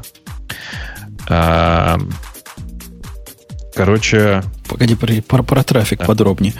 Э, трафик или мета, метаданные о трафике? трафик. Э, То есть, если ну, я выкачивал... минимум, подожди, как и- минимум метаданные, что именно, что ты ходил. Не-не, мне кажется, Бобок о другом этого говорит. трафика там, по-моему, ограничено, там не Пога- более года, да? Погоди, погоди, погоди. То есть, ладно, год. То есть, они год будут хранить Games of Thrones в 100 миллионах экземпляров? Слушай, там все очень сложно, на самом деле. Там непонятно, как это все реализовывать. По сути, речь идет вот о чем. О том, что, э, как это написано, организаторы э, средств распространения информации, или как-то так, организаторы распространения информации, я уж не помню. То есть, по сути, ВКонтакте там, или э, Телеграм, неважно, э, обязуют в обязательном порядке минимум в течение полугода хранить содержание всех сообщений пользователей. Это типа вот то, что ну, как бы га- гарантировано. И больше того, речь идет о том, чтобы э, у государства были не то, что возможность запросить эти данные, а просто иметь возможность государственных органов для прямого получения всех этих сообщений. То есть читай для декодирования всего подряд. Как там будет обходиться, например, а, с ну, я не знаю, сейчас что такое, давайте, с GPG-шифрованием как будет, как будет обходиться, с, PGP, в смысле, угу. а, вообще непонятно. Да это же более банальный вопрос, когда ты хэш пароли каким-нибудь бикриптом залил, а что с ними делать дальше? Они что же не, да. не, ну, да, недоступны? Ну да, ну да. Э, ну, там в чате правильно пишут, на самом деле. Мета хранится максимум 3 года, полное содержимое минимум полгода. Вот это полное содержимое меня удивляет оно всех удивляет. Представляешь, с Ютубу какая, э, как бы сказать, хана наступает? Ну, я же говорю, Games of Thrones, вот вы, выйдет последний эпизод. Его выкачает 80 миллионов человек. И это означает, что либо он должен быть такой умный сервис, что дедуплицировать может, что, судя по всему, Слушай. вряд ли будут делать, либо хранить э, этот фильм 80 миллионов раз где-то. Давай, Подожди, а там же еще как с дедупликацией. Я думаю, его каждый день будут удалять и каждый день заливать новый. И ты так даже не сможешь дедупликацию эффективно ну, слушайте, сделать. На самом деле, это все проблемы этих ваших IT-компаний, а озеро в Яровую это вообще не интересует. Они уверены, что все да. так должно работать. Вам прикажут, вам, вы сделаете. Да. А, на самом деле, честно... я искренне, да, искренне сочувствую чувакам из ВКонтакта и Ютуба, потому что остальные сервисы еще как-то, ну, как бы 7-8 сведут концы с концами. Но этим двум в случае, если примут такой так, такие законы. Нужно просто закрываться, потому что, ну, типа, э, каждый год они будут расходовать э, ресурсов, ну, типа, там, за три года минимум. Подожди, подожди, так, больше. А, а зачем YouTube закрываться? Я не понимаю. По-моему, пишут, что их приняли уже, эти поправки. По крайней да, мере, у нас. приняли. Тема. Это закон, только, правда, законом это станет тогда, когда его одобрит Совет Федерации и подпишет президент. Все так. Что по опыту, в общем, скорее всего, и произойдет, потому что... Э, не, не ну, факт, как? нет. Смотрите, значит, пакет Яровой включает в себя огромную пачку поправок э, к разным законам. К там типа к, к, к антитеррористическому, ну, да. к уголовному, ко всему подряд. Короче, там Введение прям... уголовной ответственности с 14 лет и все такое прочее. Короче, там очень много всего. Скорее всего, часть из этих поправок будет отка... откачана, от, ну, короче... Ну, Отклонена. Подожди, от, от, Гаиша, да, чего? секунду. Да. Э, уже нет способа отклонить часть поправок. Э, Можно наложить вето на закон. Это и, и есть отка... нет, нет, ну в смысле это и есть. Оно так и выглядит. Это когда президент разворачивает, э, ну да, э, разворачивает, разворачивает принятие и говорит, что его не устраивают вот эти вот эти пункты, и они отправляются на доработку. Это и есть как бы такой способ. Угу. Ну Все. вот. Да. Я на самом деле с интересом посмотрю на это дело. То есть вот с точки зрения хранения метаинформации, Э, можно включить, включить дебаг в логе Nginx. И что? А, э, там человек на каждый хит получает примерно килобайт 50 логов. Ну, это, это ерунда по сравнению с тем, что хранить надо полное видео. Ну, а, не, просто интересно вот выгрузить потом это дело. Хотите? Вот, пожалуйста. Дядько, это, это проблема Короче, индейцев. Слушайте. Когда понадобится кому-то твой трафик проанализировать, они будут только рады, что у тебя такие подробные логи. Много их? Еще, еще лучше. Молодцы. Премию вам. Бутылку. Короче, я на это все смотрю пока э, как на маразм. На, по счастью или по несчастью, это произошло ровно в один день с э, британцами, которые объявили, что собираются выйти из Евросоюза, и еще с некоторым количеством забавных э, событий в, в этот же день, связанных с Думаешь, полнолуние? Я думаю, что я, я предлагаю, на самом деле, это было Учитывая то, что июня. утверждение этих поправок да. было перенесено, я думаю, что это скорее было сделано сознательно, в расчете, что на этих новостях все это дело потеряется. А, я тебе так скажу. Я искренне считаю, что 24 июня нужно объявить днем всемирного маразма или там крепчания маразма, я не знаю, или окрепшего маразма. Давайте как-нибудь договоримся. Mm-hmm. Потому что, ну, просто это реально в, это, в этот день произошло хреново туча разной идиотской совершенно херни. Простите а за то ли еще в понедельник будет. А что в понедельник будет? В понедельник мы все с вами будем наблюдать как в театре, как финансовые рынки прореагировали на, на события. Так. Товарищи из океана, ваша по-моему. задача теперь проголосовать за Трампа. Все. Вот. Это единственный ваш шанс как-то запомниться всей этой фигне, во всей этой фигне, да. Эм, да. Это я, я согласен. На самом деле, конечно же, вы должны поддержать европейское безумие и проголосовать за Трампа. Нет, тут, тут, тут тоже, знаешь, какие проблемы. У нас тут Обама наш недавно туда летал. И выдал там перл свой очередной, что, мол, вы смотрите, чуваки, вы даже не думаете об этом. Потому что я, я речь его видел там в Лондоне. Потому что если вы выйдете, то вы понимаете, вы в задний вагон попадете. Мы будем все наши торговые договоры заключать с Евросоюзом, а вы, ну кто вы такие? Э, теперь, а теперь им как? Ну э, что теперь? Вы выполняете обещания? Так не те люди. Ой, ну там довольно... Не он уже будет. Дом, мне... мне кажется, наобещал. Мне гораздо больше нравится, что во всей этой истории с Евросоюзом э, Британия очень сильно по-разному проголосовала. Как вы знаете, частности, Шотландия требует, э, чтобы их отдельно приняли в Евросоюз, а типа Великобритания как хочет.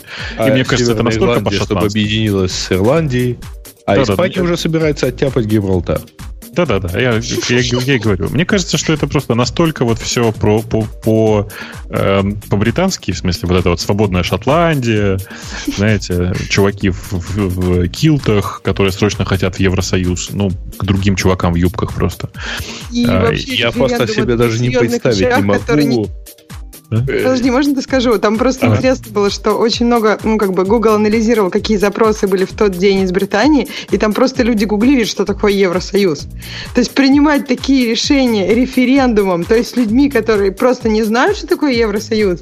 Ну, слушай. Ну, это немножко Чушь, ну, come on, ну, слушай, да это на самом деле, это очень прикольная тема для, и там, я сам девочкам у себя в редакции подкинул э, материал про то, что на следующий, через два часа после этого в Google трендах появился запрос, что будет, если мы уйдем из Евросоюза.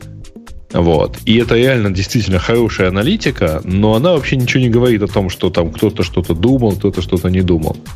А, мне вот просто очень хочется, наконец, узнать, а, когда же пойдет лесник и всех разгонит. То есть, что скажет королева-мать? А она не принимает этого решения. Во-первых, уже, уже все... Со... Можно сказать, пацаны, вы что вообще уже, тут? Уже все, Еще уже немного все. у меня королевства не останется. Уже все состоялось. А уже все? Ну, все. Ничего не состоялось. Все уже состоялось. Это референдум, он не имеет никакой юридической силы. Это Нет. чисто демократическое событие. Да-да-да. Ну, это, это, же, это же Англия, копать надо глубже. Это все состоялось. Но, а, Ожидается, что в понедельник... Он не имеет их... непосредственной силы. Не, они сейчас петицию уже собрали, ну, то есть там типа миллион человек уже подписал эту петицию, полтора, скорее всего, там будет, да, уже полтора. Вы... Нет, уже, ну, я читала, вот утром сегодня было миллион. Я уже вас, миллион Я вас умоляю, это уже состоялось. Остальное это тех, техникалити. Ну, со дня на не, день не, не, их, их, Жень, их премьер-министр уйдет, конечно скорее же, всего. А, есть способы э, ну, имплементации и так далее. То есть, да, понятно, это некий голос народа, который нельзя не учитывать в нормальных демократических системах. А, поэтому надо, конечно же, теперь думать, как с этим жить дальше. С этим вот, дальше но... жить не будут. Будут дальше жить без этого. Можете отнести нет, мои слова в банк. Нет, нет, нет, ты не понял. Значит, чтобы с этим теперь жить как-то дальше, надо это приземлять на практический уровень. То есть какой-то определенный правительственный орган должен в, в Англии, под, ну, в Великобритании подать ну, заявку на выход. И дальше начинать это. Мне вообще очень понравилась шутка, которую тут прислали по, прямо в пятницу. В Евросоюзе there is a free unused space 1 GB. Вот. А переживает по поводу Амазона, и кто-то еще построил там шикарные офисы в, в Лондоне. А, не в Лондоне. Говорят, подожди, вот, подожди. они построили как представительство в Европе. Не, не, не, не, не это в Дублине, скорее всего. Не, в Лондоне я слышал как раз на днях попалась. Нет, в Лондоне у многих компаний были офисы, э, ну, то есть у американских компаний. Почему это было так? Потому что в Америке большие проблемы с визами, а в Лондоне для европейцев это было очень просто. И, ну, для, даже не для европейцев это было проще, чем в Штатах. Но, а для европейцев они просто могли работать в Лондоне. То есть а сейчас это все, ну, как бы, вот для европейцев не, это не, уже не, не будет так не сейчас, два года да, еще. через какое-то время, то есть будут, возможно, появятся какие-то проблемы. Ну, невозможно точно, потому что такого, ну, свободного, свободной зоны, одной зоны рабочей уже не будет, и нужно будет, как бы, какие-то вопросы... Там будет скорее другая проблема. Проблема будет не... Да, вот как раз с точки зрения работы. Проблема будет с точки зрения того, что если сейчас люди, там, англичане и европейцы э, как бы совершенно спокойно могут работать в любой точке, что Европы, что Англии, именно работать официально с разрешением на работу, там, ну, не получая дополнительных документов, то теперь такого, конечно, не будет а, в будущем. Ну, я об этом и говорю. То есть компании строили в Лондоне офисы, потому что это было хорошее место, потому что можно было всех работников из Европы туда приглашать работать без виз. Сейчас это будет по визам там, через два года, и это будет сложнее, чем в данный момент. Но все же легче, чем в Америке. Поэтому наверное, все так же останется. Я думаю, что они воспользуются наконец возможностью, и все дружно переедут в Дублин. Или куда-то там еще. Э, окей, ну, ну, ну, ладно, понятно. В общем, все, да, все плохо, а все будет Англия еще хуже. Фактически только, только Р- рынки да. не, не, если вы завтра кинетесь э, в панике продавать свои активы, то покупаете то, биткоин. То, ну, не спешите. Тщательнее, спокойнее. Все, все пройдет. Ну, биткоин вырос примерно это. на 15%, кстати. Ну, окей, он уже рос. За, за, какой, за какой промежуток времени? За пятницу. А, в этом смысле. Женя, ты думаешь, что рынки не будут сильно реагировать на Англию? Ну, что значит не будут? Они уже реагируют. Есть же, уже реагируют, есть же, говорю, что... Хотя рынки закрыты, но индексы уже говорят, что будет в понедельник. Там прямо ну, такие циферки. В понедельник циферки. будут маржин колы, что? Там в понедельник будут такие циферки, которых вы давно не видели в красной зоне. Угу. Это я к тому, что О. нервничать не надо. Уже, уже поздно нервничать. Да, так, давай тут про телепортацию нам интересно. Ты слушай, хватит политики на сегодня. Э, мне очень понравился самый, а самый прикольный комментарий на тему. Значит, новость заключается в том, что в 2035 году Россия планирует сделать телепортацию. Значит, комментарий выглядит примерно так. Ну, конечно, в 2030 она будет в Европе, а к 2035 и до России доберется со скоростью этой телепортации? Ну, вообще, по-моему, достойная, достойная цель. И деньги небольшие. Если реально mm-hmm. за 10 миллиардов всего за, за сколько, за 15 лет сделать, за 10 лет сделать телепортацию, 20 лет, то молодцы.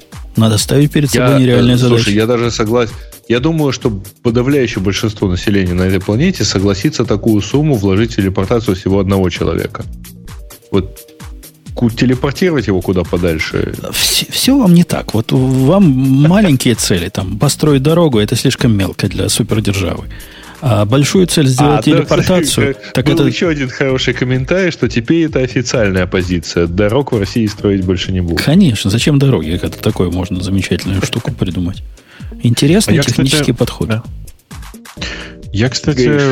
Искренне считаю, что телепорты вообще спасут э, цивилизацию.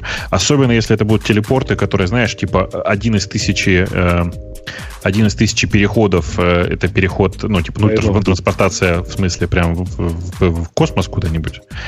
Э, в смысле, это позволит человечеству наконец-то уменьшиться в объемах, а то мы что-то растем и растем все время. Говоришь, там к тебе вопрос, как ты выживаешь, если спишь 24 часа. А, ну, чуваки, это генетика. Это, ну, два очень редко я сплю, на самом деле. Четыре. Это генетика. В смысле, ну, у меня отец также спал, дед также спал. Поэтому это не, не что-то, чем стоит восторгаться. Мы зато все очень недолго живем. Поэтому... А чем ты занимаешься в то время, когда весь народ спит? Ну, видишь, у меня есть работа, у меня есть всякие странные хобби. Вот я, например, сейчас сижу и занимаюсь какой-то ерундой. А, я люблю очень программировать. Мне там очень нравится летом на мотоцикле кататься. Опять же, там путешествие какое-то съездить. Короче, ну, у меня есть чем заняться. Вообще, на месте... У меня вопрос к тебе. Вот М? ты говоришь, да. мы все очень мало живем. А как ты думаешь, может, стоит попробовать больше спать, и ты будешь а дольше ты понимаешь, жить?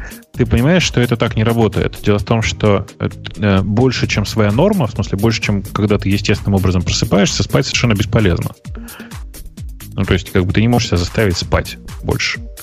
Если ты выработал для себя какую-то норму, то ты ее сдвинуть уже практически не можешь. Ну, подожди, если ты плохо себя чувствуешь, ну, например, если у тебя бессонница и у тебя там галлюцинации, то я думаю, нужно заставлять себя спать. Нет, я просто имею в виду вопрос. Это безусловно. Но я же говорю про нормальное состояние. Когда ты в нормальном состоянии спишь, ты спишь ровно свою норму. То есть, ты, ну, грубо говоря, ты можешь посчитать, это нужно взять там несколько недель подряд и э, типа ложиться в, тогда, когда тебе удобно, вставать тогда, когда тебе удобно. Ты посчитай, сколько ты будешь спать. Я бы часов, того, что ты в нормальном часов состоянии. 10-12 выдал бы, если Ты бы знаешь, дали. я, я думаю, что ты не смог, ты не сможешь только спать. Это после трех дней, ты, ну, у вас все как бы перестает быть таким уже прекрасным. Ну, то есть невозможно. Ну, я не знаю, это да, для каждого человека по-разному, но я... Нет, это Не зависит думаю, в том что- числе от ну, того, чем вы будете заниматься между сном. Ну, конечно, но на самом деле это не так сильно зависит, как кажется. В смысле, там колебание будет плюс-минус полчаса. Типа при суперактивной физической нагрузке ты будешь там спать на полчаса дольше. Не факт. Э, Обычно это происходит так. Ну, в смысле, Ну, плюс-минус час, это может быть вопрос, но, ты, но это не три часа сна за, там, если ты просто, там, даже в походе, например, ну, не спишь ты так много, то есть те же, там, 7-8 часов. Ну, там в чате он правильно пишет, что если вентиляция плохая в помещении, то спать, спать придется дольше. На самом деле, э, функция сна это же штука до сих пор, как бы, в которой, вокруг которой только гипотезы. Точных доказательств, зачем человеку нужен, вообще зачем существам нужен сон, вообще никакого нет. А, э, При этом есть версия, которая мне больше всего нравится, которая ближе всего пох- подтверждена экспериментами. Это что во время сна происходит самодиагностика организма. На эту самодиагностику нужно около часа в э, худшем случае. Все остальное как бы... То есть ну, мы, это- мы тут первую половину выпуска ругали Oracle, который, собственно, пытается то же самое делать. И отключать свои сервисы для профилактики раз в месяц. А сами-то делаем это каждую ночь. Ну, не, ну не совсем. что? Там-то он их отключает.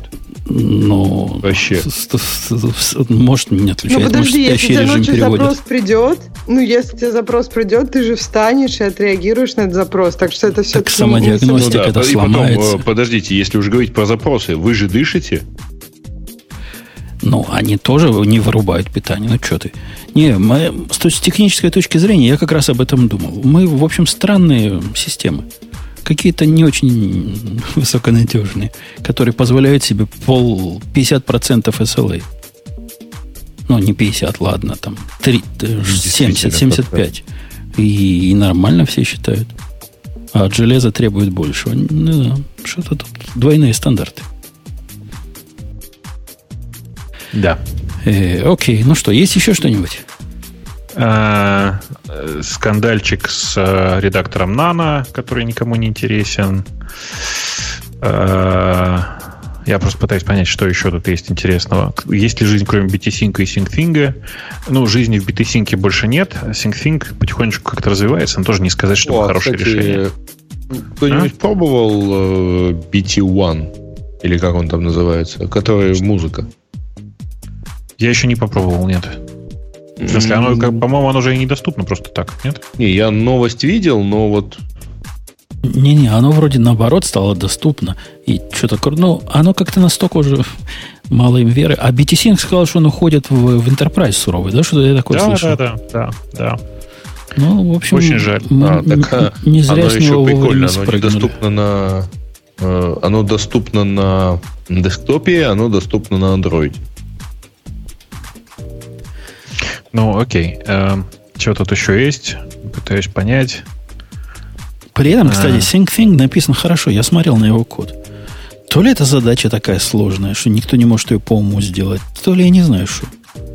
Я думаю, что, во-первых, задача очень сложная, а во-вторых, э, не надо забывать, что человек, который пишет SyncThing, решает свою задачу. А его задача может сильно отличаться от твоей. Тоже. Есть еще альтернатива, я пользовался одно время, и в принципе нормально, кроме того, что она китайская. Э, как она называется-то? Скажи, Бобук. Я не помню. Ну, есть такая система.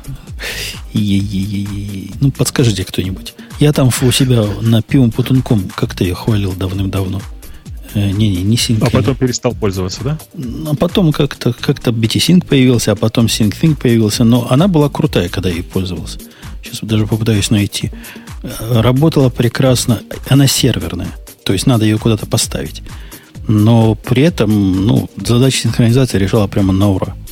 Э, прям Красота. Ну, как on cloud, только не позорище, понимаешь, а нормально. Ну, я, короче, не знаю, что я, там как. Я уже даже забыл, как она... C-файл, во, C-файл. А, C-файл. Ну, Да. Ну, он- нельзя сказать, что она прям является заменой чему-то. Ну, в 2013 Это году я его пробовал, оно было круто. Наверное. Я сейчас просто я не понимаю, это можно, можно ли сравнивать. Это скорее альтернатива Dropbox, чем BT-Sync. Ну, всё вот, равно. это такой он, их вариант он клауда, который полегче, без глупости и типа работает. Да, это их вариант OnCloud в части того, что это клауд именно в плане файлов, а не документов. Нет, там и календари были, и там такой, он Ну, разухабистый был. Он не очень. Не-не, не- сложно сравнивать с OnCloud все-таки, но тем не менее. Ладно, неважно. Э, Главное, что он работал. А, а был же еще, как он назывался? Any, Any, не помнишь? И На Java написанный. И который гордо перешел на Go, потому что на Java места не хватило. Auro- AuroFS. Ты имеешь в виду? Аура, Аура, Аура, Any. Аура. Да, AuroFS. Он, он Да, тоже да, в. Enterprise суровый пошел, судя по тому, что я читал про него в последнее время. Ну, то есть они все перед смертью туда ходят. Это как, помнишь, да, это как кладбище слонов. Э, В смысле, место, куда слоны приходят умирать. Вот это оно. Вот, да-да-да, оно. Э, да, у всех судьба. Единственное, держится на плаву более-менее и продолжает развиваться, но тоже не, не без претензий. А вот этот вот Sync Any, который тут все показывают, ты на него не смотрел? Который случайно? Альфа 01, которого Да. Ну, Совершенно случайно. Нет, 0.4 0.4.1 альфа. Да-да-да, вот это меня, вот эта часть меня пока пугает. Меня пугает пока, что последняя новость там это июнь 2015 года, а вот все остальное не пугает. А, ну тоже, тоже хорошее дело. Ну, ладно. Ладно. Надо собраться сами, самим написать Слушай, вот именно меня- под те нужды, что нам надо. И мне кажется, что это мы порвемся. В смысле, это масштабный такой проект на самом деле. Слушайте, у меня странный вопрос. А вот скажите, а вот вы же все Dropbox пользуетесь, да, так или иначе, по какой-то причине? А есть какой-то способ, ну, типа, не знаю, нормальный десктопный текстовый редактор с поддержкой Dropbox? В смысле, я не хочу синкать файлы к себе. Я хочу, чтобы у меня было как на iOS. Знаешь, вот есть куча текстовых редакторов, которых можно подключить Dropbox и, типа, в нем что-то делать. Меня даже вебная версия устроит. Типа, какой-то сайтик, на который я захожу и через него редактирую текстовые файлики, лежащие на, на Dropbox. Что-то не понял ничего. А что тебе мешает в любом, любом редакторе редактировать файлики, лежащие на Dropbox? Мешает то, что у меня нет на этой машине места, чтобы синкать туда Dropbox, например. А, ты слышал, что он умеет делать э, Selective Sync? Только вот Слышал, только слышал, директорий нет. вот этот сделай. Нет, не подходит. Нет, не подходит. Окей. Он не умеет. Ты же помнишь, там классическая проблема. У меня четыре разных аккаунта в Dropbox, и нужно редактировать тот, который сюда не синкается. Я понимаю. А на это у них есть возможность запустить несколько дропбоксов на одной машине. На самом деле это чудовищное извращение, прям чудовищное. Ну, а кто ж Там спорит? много проблем начинается. Ну вот, ну в смысле, а почему нет-то? Ну, было бы понятно же удобно. Есть вебный сервис, которым, с помощью которого я редактирую файлы на GitHub. Почему я не могу на Dropbox так же А делать? почему ты не можешь? Ты уверен, что не можешь прямо дропбоксом это делать? Потому что я, я что-то такое помню. Что специально даже Мне заведу. тоже кажется, что есть такое. Я и удивилась, когда ты Прямо хочешь сам, сам Можно же на Dropbox вебе, да. умеет это делать. Я не знаю, у вас, у вас, может, есть, у меня нет. Вот, вот я открываю Docs. Docs. И Какой тут какой-нибудь док-файл, да? Если я на него нажму, Да. он открывается, прямо редактирую его прямо здесь внутрях. Ну, Что ты? Док-файл, наверное, да. .md файл открой или .txt. И тексты тоже работает. Вот Ну, вот у меня .md вот лежит. Вот как Не, мне ну, его открыть? Про MD, ладно, я не знаю. MD это для умных, а TXT должно работать. Ну, блин, ну, ты понимаешь, что .md и .txt это одно и то же? Это прокурору будете доказывать. Dropbox с тобой не согласен. Он, он какие-то файлы знает, какие-то умеет редактировать э, со степенью своего соображения. Ну, ты ж не требуй от него невозможного. Я от него требую очень простого. Назови Просто свои md.txt. И все будет тебе счастье. Можно даже .md, .txt. Так ты будешь знать, что это md, и в то же время Dropbox Я- будет знать, что это txt. Ну, слушай, вы не поверите, а у вас, может быть, прямо редактировать дает, да? А вот у меня .txt только показывает. Что я делаю не так? И сейчас специально для тебя, специально для тебя зайду куда? В Hackpad у меня там есть HTML, и вот сейчас здесь создам... А как тут прямо файл создать-то? Мне покажи скриншот с интерфейсом, где у тебя редактор открыт, а не... А не... Не, я понимаю, Да, но мне надо для этого что-то создать там, ну, э, а, он не Полезное. позволяет создать полезно. Чтобы удалить что-нибудь полезное, надо создать Вот, что-нибудь понимаешь, полезное. вот это, вот это вот меня удивляет прямо. Ну почему до сих пор никто не сделал? Ну, Google Docs, там Яндекс Docs. Есть Яндекс Docs? FlyText In мне, мне присылает ссылку. Сейчас я вам покажу, как у меня выглядит FlyText In. А, не буду показывать. Короче. О, я, я нашел TXT файл. Да. Я его открыл. Не, я тоже нашел, но мне не удается его. Здесь только превью. Посмотреть его да, можно? Да, у меня тоже нет эдита. То есть он говорит comment specific area, но, по-моему, это не, не что-то, это что-то не, другое. Нет, там его можно открыть в каком-то редакторе, ну да. Как у меня стоит райт, э, я не знаю. У меня тоже он, про райт предлагает. Он будет, э, но я подозреваю, что он будет работать все-таки с локальной копией. Open and write. Он задумался, задумался. Ну, конечно, откуда он еще другой возьмет? Райт, думаешь, пойдет к ним и запросит по API этот файл? Сомневаюсь. Видимо, с локальной а, копией. Как-то на фоне... Кстати, на этой неделе есть новость, что они вроде запустили сканирование приложения. Да. Никто не пробовал? Нет. Ну, внутренний этот самый, да, сканер поставили. Ну, да, сканирование документов прямо в приложении. Ну, короче, я был очень расстроен тем, что обнаружил, что ни одного такого редактора нет. Э, flytext.in, который мне все предлагают посмотреть, у меня пишет, цитирую, «We are sorry, э, but something went wrong», как обычно. Went wrong. Специально включил русский акцент для вас. Эм, короче, я прям не понимаю, как, как с этим жить. О, слушайте, эта штука реально напрямую. Я вот э, с райтом игрался, молчал. Она реально прямо не надо синхронизироваться. Она умеет это делать против него. Ты ничего не понял. Какой райт? Ну, вот райт? как Рейд только что сказал, что когда ты открываешь текст, да, оно так. говорит, редактировать не дает, но говорит open in write. Write это, это, где? это редактор. Где ссылка-то? Ну, вверху там, справа на, на Dropbox open. О, кнопочка Open есть. У меня нет. У тебя просто нет, видимо, ни одного совместимого редактора. Не, когда... не, подожди, там открыть в том числе и открыть в Finder. Ты хочешь сказать, что она локально идет? Просто когда я попытался открыть это, в, это Райте, оно сказало, да, да. надо специальные пермишины для того, чтобы ходить в Dropbox. То есть оно явно по API работает. Что такое write-то? В смысле, это... Ну, write это редактор. Write это такой, редактор такой. Такой текстовый редактор, видимо, который умеет да? это делать. Я, я так подозреваю, ну, потому что ну, иначе вот он зачем он требовал есть. permission, я не знаю. Он требовал Пошел. реально дропбоксовского permission для этого. А, а, а, что такое write? Райтер, по-моему, называется, не? Right. Нет, просто, просто write. Такой беленькая иконочка у него такая. Ну, известная штука. А, а, IE в смысле, IA writer. В write. Write. Знаешь, как WR. Write 2. Write 2, вижу. Просто Я write. Просто у меня заколбашен в этом деле. About write. Давайте. Я тебе ссылочку дам. writeapp.net. Э, пошел смотреть. Right. Э, Мы вообще еще в шоу, да? Ну, Все типа вот writeapp.net. А, вот нет, Жень, я тебя это, чего? Какое? Как это? Разочарую. После нажатия, после сохранения файла э, текста в райте, э, ну вот у меня клиент, именно сам клиент Dropbox показывает, что он что-то синхронизировал. Ну, понятно. Ты, он тебе обратно приносит. Откуда ты знаешь, в какую сторону ты синхронизировал? Он должен что-то синхронизировать. проще просто один файлик скачать с веб-морды, заредактировать и потом обратно залить? Не, ну, ну целое дело. Если Райт умеет делать, как я думаю, он умеет делать, это означает, что вы можете им пользоваться без установленного Dropbox на вашей машине. Это то, что Бобок хочет сделать. Ты так, правильно понял? Мой вариант тоже без установленного Dropbox. Просто берешь, скачиваешь файлик из веб-морды Dropbox. Я знаю, что это неудобно, но я так иногда делаю. И пробуем еще раз. Э, Ладно. Смотри, как это, сеанс одновременной игры в прямом эфире.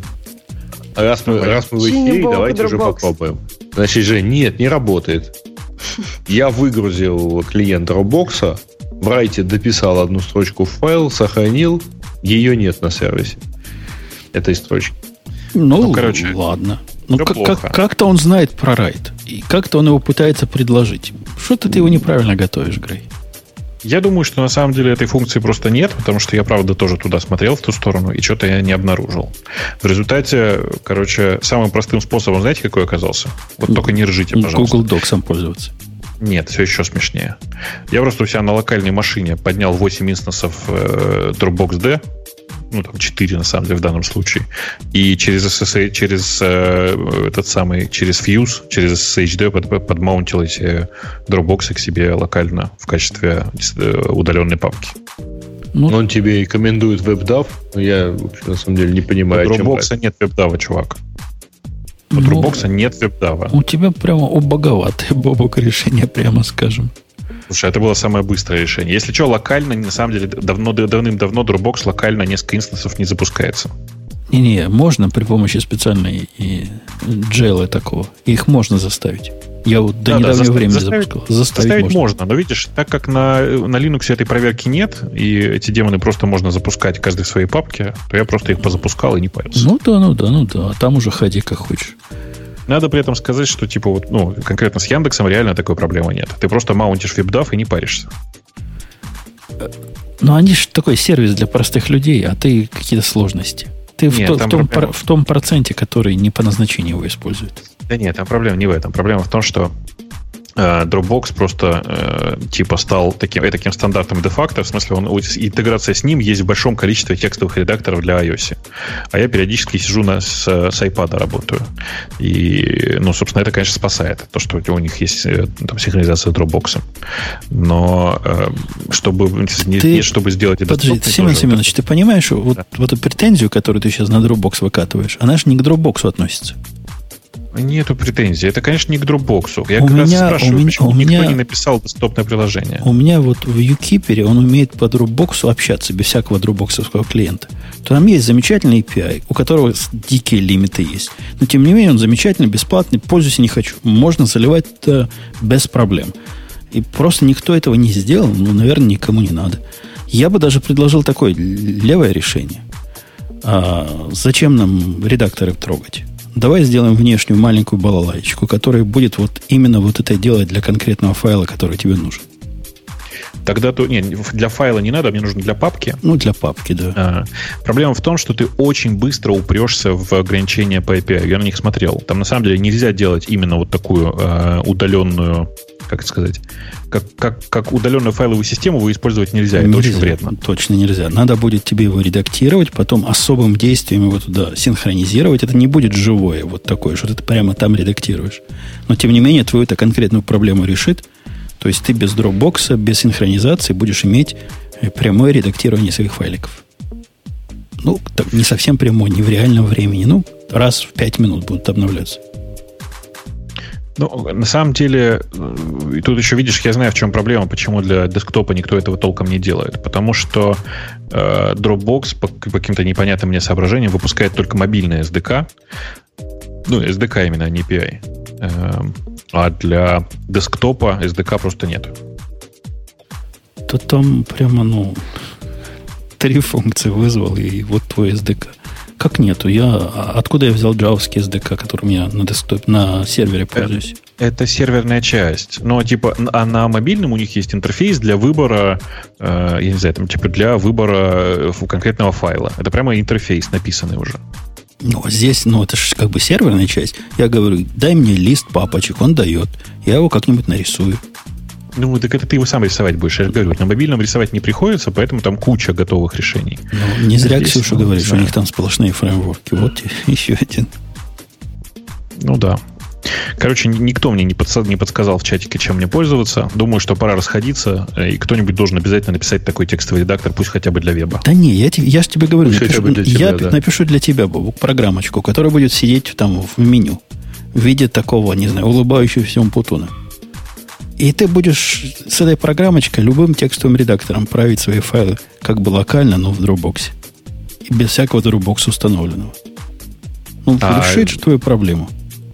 Не, конечно, решит. Ну, типа, это нужно просто сидеть на, на, на Identify на каком-нибудь, там все дела. Ну да, ты нажмешь на Умпутун, я сразу раз глазом подморгнул. Это значит, можно начинать редактировать. Как закончишь, ткнешь меня еще один раз. Я, значит, сохраню. Все будет а там будет, а там будет оригинальная 3D-голограмма, которая ну, подсказывает, что Умпутун оригинальный, если ты, ты нам подмигиваешь. Э, не, когда не смог сохранить, он будет снимать кепку. Типа, все уже, не смогла. Кепку уже даже снял, понимаешь? Будет тогда лысый Умпутун. Жесть какая. А. Ладно, да.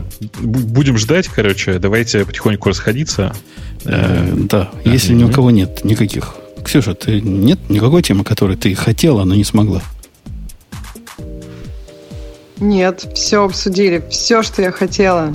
И даже, и даже больше, судя по твоему усталому да. голосу. Э, окей, напоминаю, что было это Радио Ти 501 выпуск. Какое-то дикое время длился. Можно считать, что после шоу где-то началось минут 40 назад. А, а ты не помнишь, 501 это что? Это интерфейс not implement, да? Какая э, такая же ошибка.